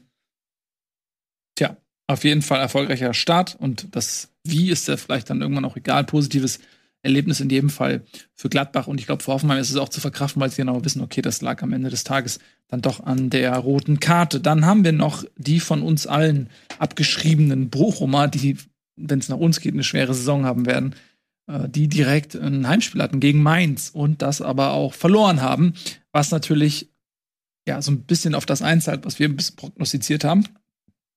Wie kam das denn zustande? Bochum hat ganz forsch und frech angefangen und haben auch dann das gut unter Kontrolle gehabt, haben das Mainzer Mittelfeld gar nicht ins Spiel kommen lassen, haben auch einige gute Angriffe gefahren. Stöger, der sich da sofort hervorgetan hat im Mittelfeld ähm, als Ballverteiler, als neuer äh, Mann, der da in der Zentrale eben das Spiel an sich reißt, der dann schon früh mit einem Volley beinahe ein Traumtor geschossen hat, der dann Mhm. wenig später dann tatsächlich ein Traumtor geschossen hat von der Außenlinie, wo wo man wirklich das Gefühl hat, er hat das so gewollt, tatsächlich Mhm. den Ball da von der Außen über den Torwart zu heben. Das da hat er jetzt mal gezeigt, okay, extra ein Mainz, wo er die meiste auf der Bank saß, da war, glaube ich, auch nochmal doppelt motiviert. Aber die Mainzer hatten dann eben vorne die individuelle Qualität, mit einer Flanke auf Unisivo erstmal 1 zu 0 zu führen und dann auch in der zweiten Halbzeit nochmal ein bisschen das Tempo zu erhöhen, eben ähm, nach vorne reinzugehen, über Standardsituationen auch eine typische Stärke, da noch ähm, Torgefahr zu erzeugen. Und so muss sich nachher Bochum so ein bisschen grämen, dass sie gut mitgehalten, aber eben keine Punkte mitgenommen haben. Ähm, Burkhardt ist kurzfristig ausgefallen. Ähm, Onisivo ist da in die Bresche gesprungen, muss man sagen. Zwei Tore. Er ist jetzt, galt jetzt ja nicht so als klassischer Torjäger immer so in der Vergangenheit, aber jetzt, ähm, Der kommt da gut rein in die Rolle. Rein, mit ne? seinem Ja. Tempo, aber auch fand ich halt diesen Kopfball, der hat Mhm. mich auch sehr beeindruckt. Ja, auf jeden Fall. Das ist eine Facette, die er, glaube ich, nochmal neu drauf geschafft hat. mhm. Das bringt auch nochmal ein bisschen was an Flexibilität. Also, ja, der hat äh, wirklich performt in dem Spiel. ist für mich jetzt auch noch recht schwer, da was zu Mainz sozusagen. Da bin ich ja auch noch sehr neugierig. Wir haben ja auch in der letzten Woche Mhm. darüber gesprochen. Die komplette Innenverteidigung mit de Jus und Niakate, Kapitän gewesen, ist ähm, weggebrochen. Mal schauen, wie sie das ähm, über die Saison kompensieren. Da ist jetzt für mich dieses eine Spiel in Bochum noch nicht so ganz aussagekräftig. Deswegen kann ich da gar nicht so viel zu sagen, ehrlich gesagt jetzt. Ja, das, nee. Behalten wir, lassen es dabei. belassen wir es und gehen Ja. rüber zu Stuttgart gegen Leipzig. Das ist mal ein interessantes Spiel. Also Stuttgart, die es mit Ach und Krach in der letzten Saison geschafft haben, noch den Klassenhalt klar zu machen, Relegation zu vermeiden und eben Leipzig, die wie immer sehr ambitioniert in ein neues Jahr gehen, diesmal ohne Trainerwechsel und ja mit einem schon auch nominell recht beeindruckenden Kader, muss man so sagen. Im Supercup haben sie eine Halbzeit lang die Grenzen aufgezeigt bekommen, sind dann aber beeindruckend in der zweiten Halbzeit zurückgekommen. Und ja, die haben auch sehr, sehr stark begonnen. Ja, ähm, haben Stuttgart in den ersten, weiß nicht, 20 Minuten oder so weiter schon massiv unter Druck gesetzt, sind in Führung gegangen irgendwann, dann kam Stuttgart zurück zum Ausgleich und dann war Leipzig dann in der zweiten Halbzeit ähm, zum Ende der Partie auch wieder sehr, sehr dominant. Das hat aber nicht gereicht. Also, dass man sagen muss, aus Leipziger Sicht hätte es mehr sein müssen. Aus Stuttgarter Sicht ist man sicherlich mit einem Punkt gegen Leipzig zufrieden. Ja. Ich habe es nur in der Zusammenfassung sehen können, deswegen Mhm. kann ich jetzt nicht hier die Tiefenanalyse geben. Ähm, was halt Leipzig momentan nicht so hinbekommt, ist über 90 Minuten hin Druck auszuüben oder halt eine Kontrolle über ein Spiel zu behalten. Da soll, haben sie ja wirklich früh angefangen zu pressen und auch früh eine Dominanz aufgebaut und das dann irgendwann durch immer passiver werdend ähm, auch den Stuttgartern so ein bisschen auf dem Silbertablett serviert, dass sie da wieder ein Spiel reinfinden konnten. Hm. Ähm, und auch da wieder dasselbe, was ich vorhin bei ähm, Wolfsburg gesagt habe. Auch da ist mir nicht 100% klar, wie wird denn die erste Elf aussehen von Leipzig. Weil auch da wird viel gewechselt. Ein Timo Werner soll ja vielleicht noch kommen in der Offensive, die eh schon mit fünf Spielern viel zu deutlich besetzt ist. Also Ist fix wohl. Ist fix wohl. Ja. Mhm. Also, das ist auch, ne, da sprichst du jetzt schon was an. Da hat- hätte ich eh jetzt Redebedarf. Dann lass uns da mal kurz äh, drauf schauen. Also, Kann ich auch mehr Da zu ist sagen jetzt- als zum Spiel. Da ist jetzt ein Timo Werner auf den Markt gekommen. Ähm, es ist wahrscheinlich weniger der Bedarf als eher die Gelegenheit, die eben dazu führte, dass ein Timo Werner zurückgeholt wird. Jetzt schaut man sich die Offensive an. Du hast einen Kunku, Silva, du hast Dani Olmo, Forsberg hast du da noch mit drin, ähm, In, äh, ähm, Sörlot der, und heißt der, Junge, der Junge, der jetzt gespielt hat, auch im in- mit N. Ähm, mit N, Was da aufgeworfen? no Ja, Novor. Novor, ja. Ja. ja. Er nicht gespielt? Doch, der wurde, doch, der wurde Ja, eingewechselt, äh, aber erst Nee, spät. ausgewechselt. Nee, ausgewechselt, Ausgewechselt, ja, ja. äh, gegen Simakan. Genau, also die haben da total äh, viel Qualität vorne drin und auch Quantität. Und jetzt haben sie auch noch einen Raum geholt, wo ich auch dann dachte, ähnlich, was ich vorhin bei Dortmund gesagt habe, okay, jetzt haben sie dann den Silver drin. Ja, der musste auch erstmal reinkommen bei diesem ganzen Kurzpassspiel und Olmo und Koko und jeder will da Tor machen und dieser klassische Neuner. Äh, da haben sie einen Raum geholt, der kann auch mal eine Flanke reinhauen, der kann äh, einen, einen Silver da auch ähm, quasi mal in Szene setzen. Und selbst der Trainer Tedesco hat gesagt, so, ja, ey, eigentlich sind wir da vorne gut besetzt. Wir haben die Jungs, der Silva macht das sehr gut. Zack, zack, und jetzt kommt dann Werner. Und jetzt, und jetzt hast du als Tedesco die Situation, okay, was mache ich denn jetzt da vorne? das ist auch so Stückwerk, oder? Also, ihr habt noch nicht das Gefühl, okay, wie würde man das jetzt zusammensetzen, dass es organisch funktioniert? Wie du es ja bei den Bayern aktuell hast, wo du Ja. halt merkst, okay, diese Spieler, alle flexible Geister und der macht das, das, das und das funktioniert. Habe ich jetzt bei denen noch gar nicht, bei, bei Leipzig. Ich wüsste auch nicht, wie man da jetzt einen Werner reinfügen soll, unbedingt. Wie soll der mit einem Silver zusammenpassen, der eher in den Strafraum rein muss, aber auch ein Tempotyp ist? Wie macht man dann einen Kunku dahinter vielleicht noch? Ist dann Olmo derjenige, der Leid trägt, was ich schade fände? Das äh, geht eigentlich. Willst du mit allen vier spielen? Werner, Silva, Kunku und Olmo, dann 4-2-3-1 mit diesem extrem hohen Vier? Ich weiß es noch nicht. Also, Ja, das, in dieses, in das, ähm, Tedesco spielt ja auch häufig 5-2-3 oder, Mhm. Oder 5-3-2. Da ist ja dann überhaupt gar nicht Planstellen für alle da. Also, ja, vielleicht irgendwie vorne Silva und Werner Kunku nicht. ähm, Doppel 10 mit Olmut zusammen. Ist viel zu offensiv eigentlich. Vielleicht eher so äh, Silva in der Mitte, Werner links, ein Kunku eher über rechts und dann ähm, ein Olmo dahinter. Weiß man ja jetzt auch nicht, was mit äh, Leimer ist, ob der bleibt. Kann der, also müsste der alleinige Sechs irgendwie spielen. Keine Ahnung. Also es wird, glaube ich, für Tedesco das ist ein Luxusproblem, aber äh, ich glaube, das wird für ihn noch mal so eine Herausforderung, wo er sagt so, okay, das wäre jetzt nicht unbedingt Bedarf gewesen, also muss ich da irgendwie rumfriemeln ähm, und gucken, dass ich da irgendwie ein System finde, was passt, weil, weil ein Werner ist ja auch ein Spieler, der will eigentlich die Bälle in die Tiefe haben, der will mit Tempo Mhm. kommen. Passt das zu dem, wie, wie Tedesco Leipzig aufgestellt hat? Aber das kann ich mir schon vorstellen, weil die auch mal sehr viel in der Tiefe kombiniert haben und dann irgendwann Tempo aufnehmen. Das könnte schon Werner entgegenkommen. Nur dann mit wem er dann wieder kombiniert. Werner, und Kunku könnte aufpassen, aber auch da wieder die Frage, wen stellst du dann auf die Bank? Ich argumentiere auch sehr eigennützig, weil ich habe Olmo bei mir in meinem Kicker-Team, äh, beim Kickbase-Team Mhm. und ich möchte, dass Olmo spielt, weil ich, Ich auch riesen, ich bin auch ein riesiger Fan von Olmo, weil Ja. ich halt den auch einfach die Art, wie er spielt, mag. So. Aber, das, Aber Olmo wird spielen. Also, könnte, aha, aber wie willst du das machen? Also, Ja, aber du ah. kannst den Dani Olmo nicht auf die Bank. Also letztes Jahr, okay, das war durch Euro und Olympia war der völlig durch und unbrauchbar körperlich.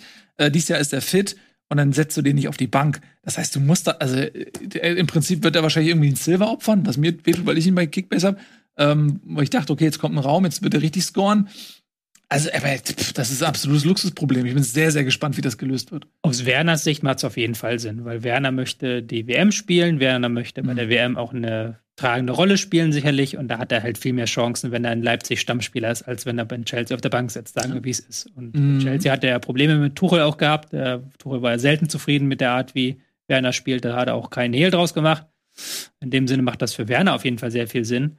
Und für Leipzig macht es eigentlich auch Sinn, wenn es dann halt mit den anderen Spielern klappt und wenn sie vielleicht auch noch ein, zwei abgeben. So, finanziell haben sie auch viel jetzt Geld ausgegeben. Leimer zum Beispiel am Wochenende nicht gespielt. Ist auch Kandidat dafür, jetzt noch zu gehen. So. Ja, die Bayern sind sehr ihm interessiert. Mhm. Mal gucken, ob das dabei bleibt. Das wäre nochmal ähm, Zuwachs übrigens für die Bayern da in der Zentrale. Also, ja, also wir werden sehen, der Transfer wird wohl über die Bühne gehen und dann bin ich sehr neugierig, wie Tedesco das löst. Nagelsmann Ja, äh, hätte vielleicht was anderes gesagt. Ihr Ja. dürft ja aber den Faktor Champions League nicht vergessen, ja auch Mehrfachbelastung. Insofern Stimmt. ist es, also wenn du, da sind wir wieder bei dem Anfang mit der Option. Mhm. So, wenn du Werner kriegen kannst, dann und du bei Leipzig noch das Geld auf dem Festgeldkonto hast und du weißt, du möchtest dieses Jahr in der Champions League und in der Bundesliga was reißen, hätte ich ihn auch geholt, ehrlicherweise. also natürlich, also der macht die natürlich jetzt besser, die, Ja. ne, aber es ist wie gesagt, es ist auch ein Stück weit ein Luxusproblem dann, dort zu moderieren, dass die dort alle regelmäßig spielen, aber natürlich ist es erstmal ein Qualitätsgewinn. Hm, Für mich ist halt die Frage, okay, inwiefern kann Tedesco, also unter Nagelsmann war, war Werner, hat der eine ganz klare Rolle gehabt und war auch Fixpunkt. Das ist jetzt ein anderes Leipzig. Ein Kunku hat eine andere, ist jetzt der Star dort drin sozusagen. Da muss ich mal gucken, ähm, wie- das funktioniert mit Werner und, und Kunku kann sehr gut funktionieren, aber ne, als Werner ging, war er der Superstar dort vorne. Mhm.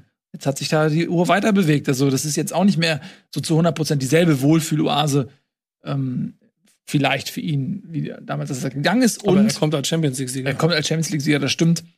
Ähm, genau, also da, da äh, bin ich einfach neugierig, aber natürlich ist das erstmal Qualität, die sie dazu bekommen, völlig klar. So. Ähm, was wollte ich noch sagen?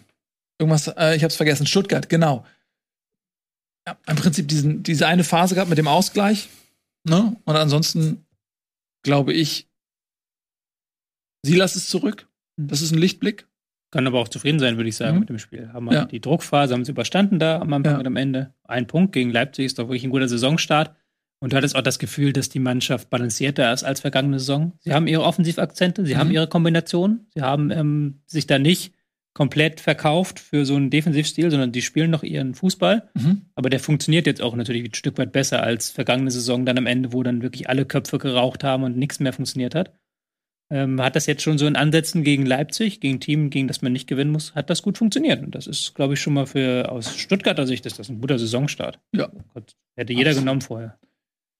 Dann können wir noch mal auf die Tabelle gucken, die natürlich ohne Aussagekraft ist. Aber die Bayern sind Erster, könnte theoretisch ein Durchlauf werden, wenn sie jetzt die ersten Spieltage richtig anpacken. Dann vielleicht Platz 1 von Spieltag 1 an. Du bist auch.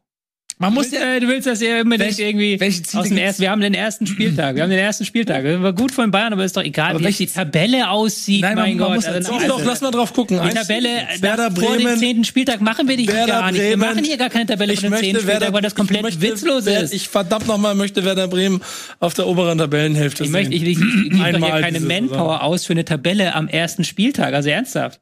Also ich finde, in einer Welt, die sich so darstellt wie die unsrige, ist es durchaus eine Errungenschaft zu sagen, pass auf, wir können nicht zulassen, die, dass die Bayern 34 Spieltage Erster sind. Wir müssen sie irgendwie noch mal ein, zwei Spieltage auf Platz zwei ähm, verdrängen. So, das ist ja auch ein, Wie ein willst du das machen? Minimalziel. Ja, genau, exakt. Du musst so dann, was haben wir nächste Werde ich Woche? jetzt bei Dann lass- Frankfurt. Ja, Danke. Eintracht Frankfurt. Danke, Eintracht Frankfurt. Nee, lass mal äh, kurz den nächsten Spieltag nochmal anschauen. Ob es, ist es eine realistische Möglichkeit, dass die Bayern vielleicht einen Unentschieden holen? Sie spielen zu Hause gegen Wolfsburg. Ja, klar. Also, ich würde sagen, Kovac an alter Wirkungsstätte. Ausgeglichenes Torverhältnis von Bayern nach dem Spiel. Also die Chancen, die realistisch sind, die Bayern äh, irgendwie runterzudrücken, ist, wenn Freiburg muss sehr hoch gewinnen. Die spielen gegen Dortmund. Äh, schwierig. Ähm, du hast die Möglichkeit, dass Wolfsburg mindestens einen Punkt holt. Ja, gut, dann braucht Bremen nur sechs Dinger gegen, Ja. gegen Stuttgart, ne? Also wird nicht so einfach in jedem Fall.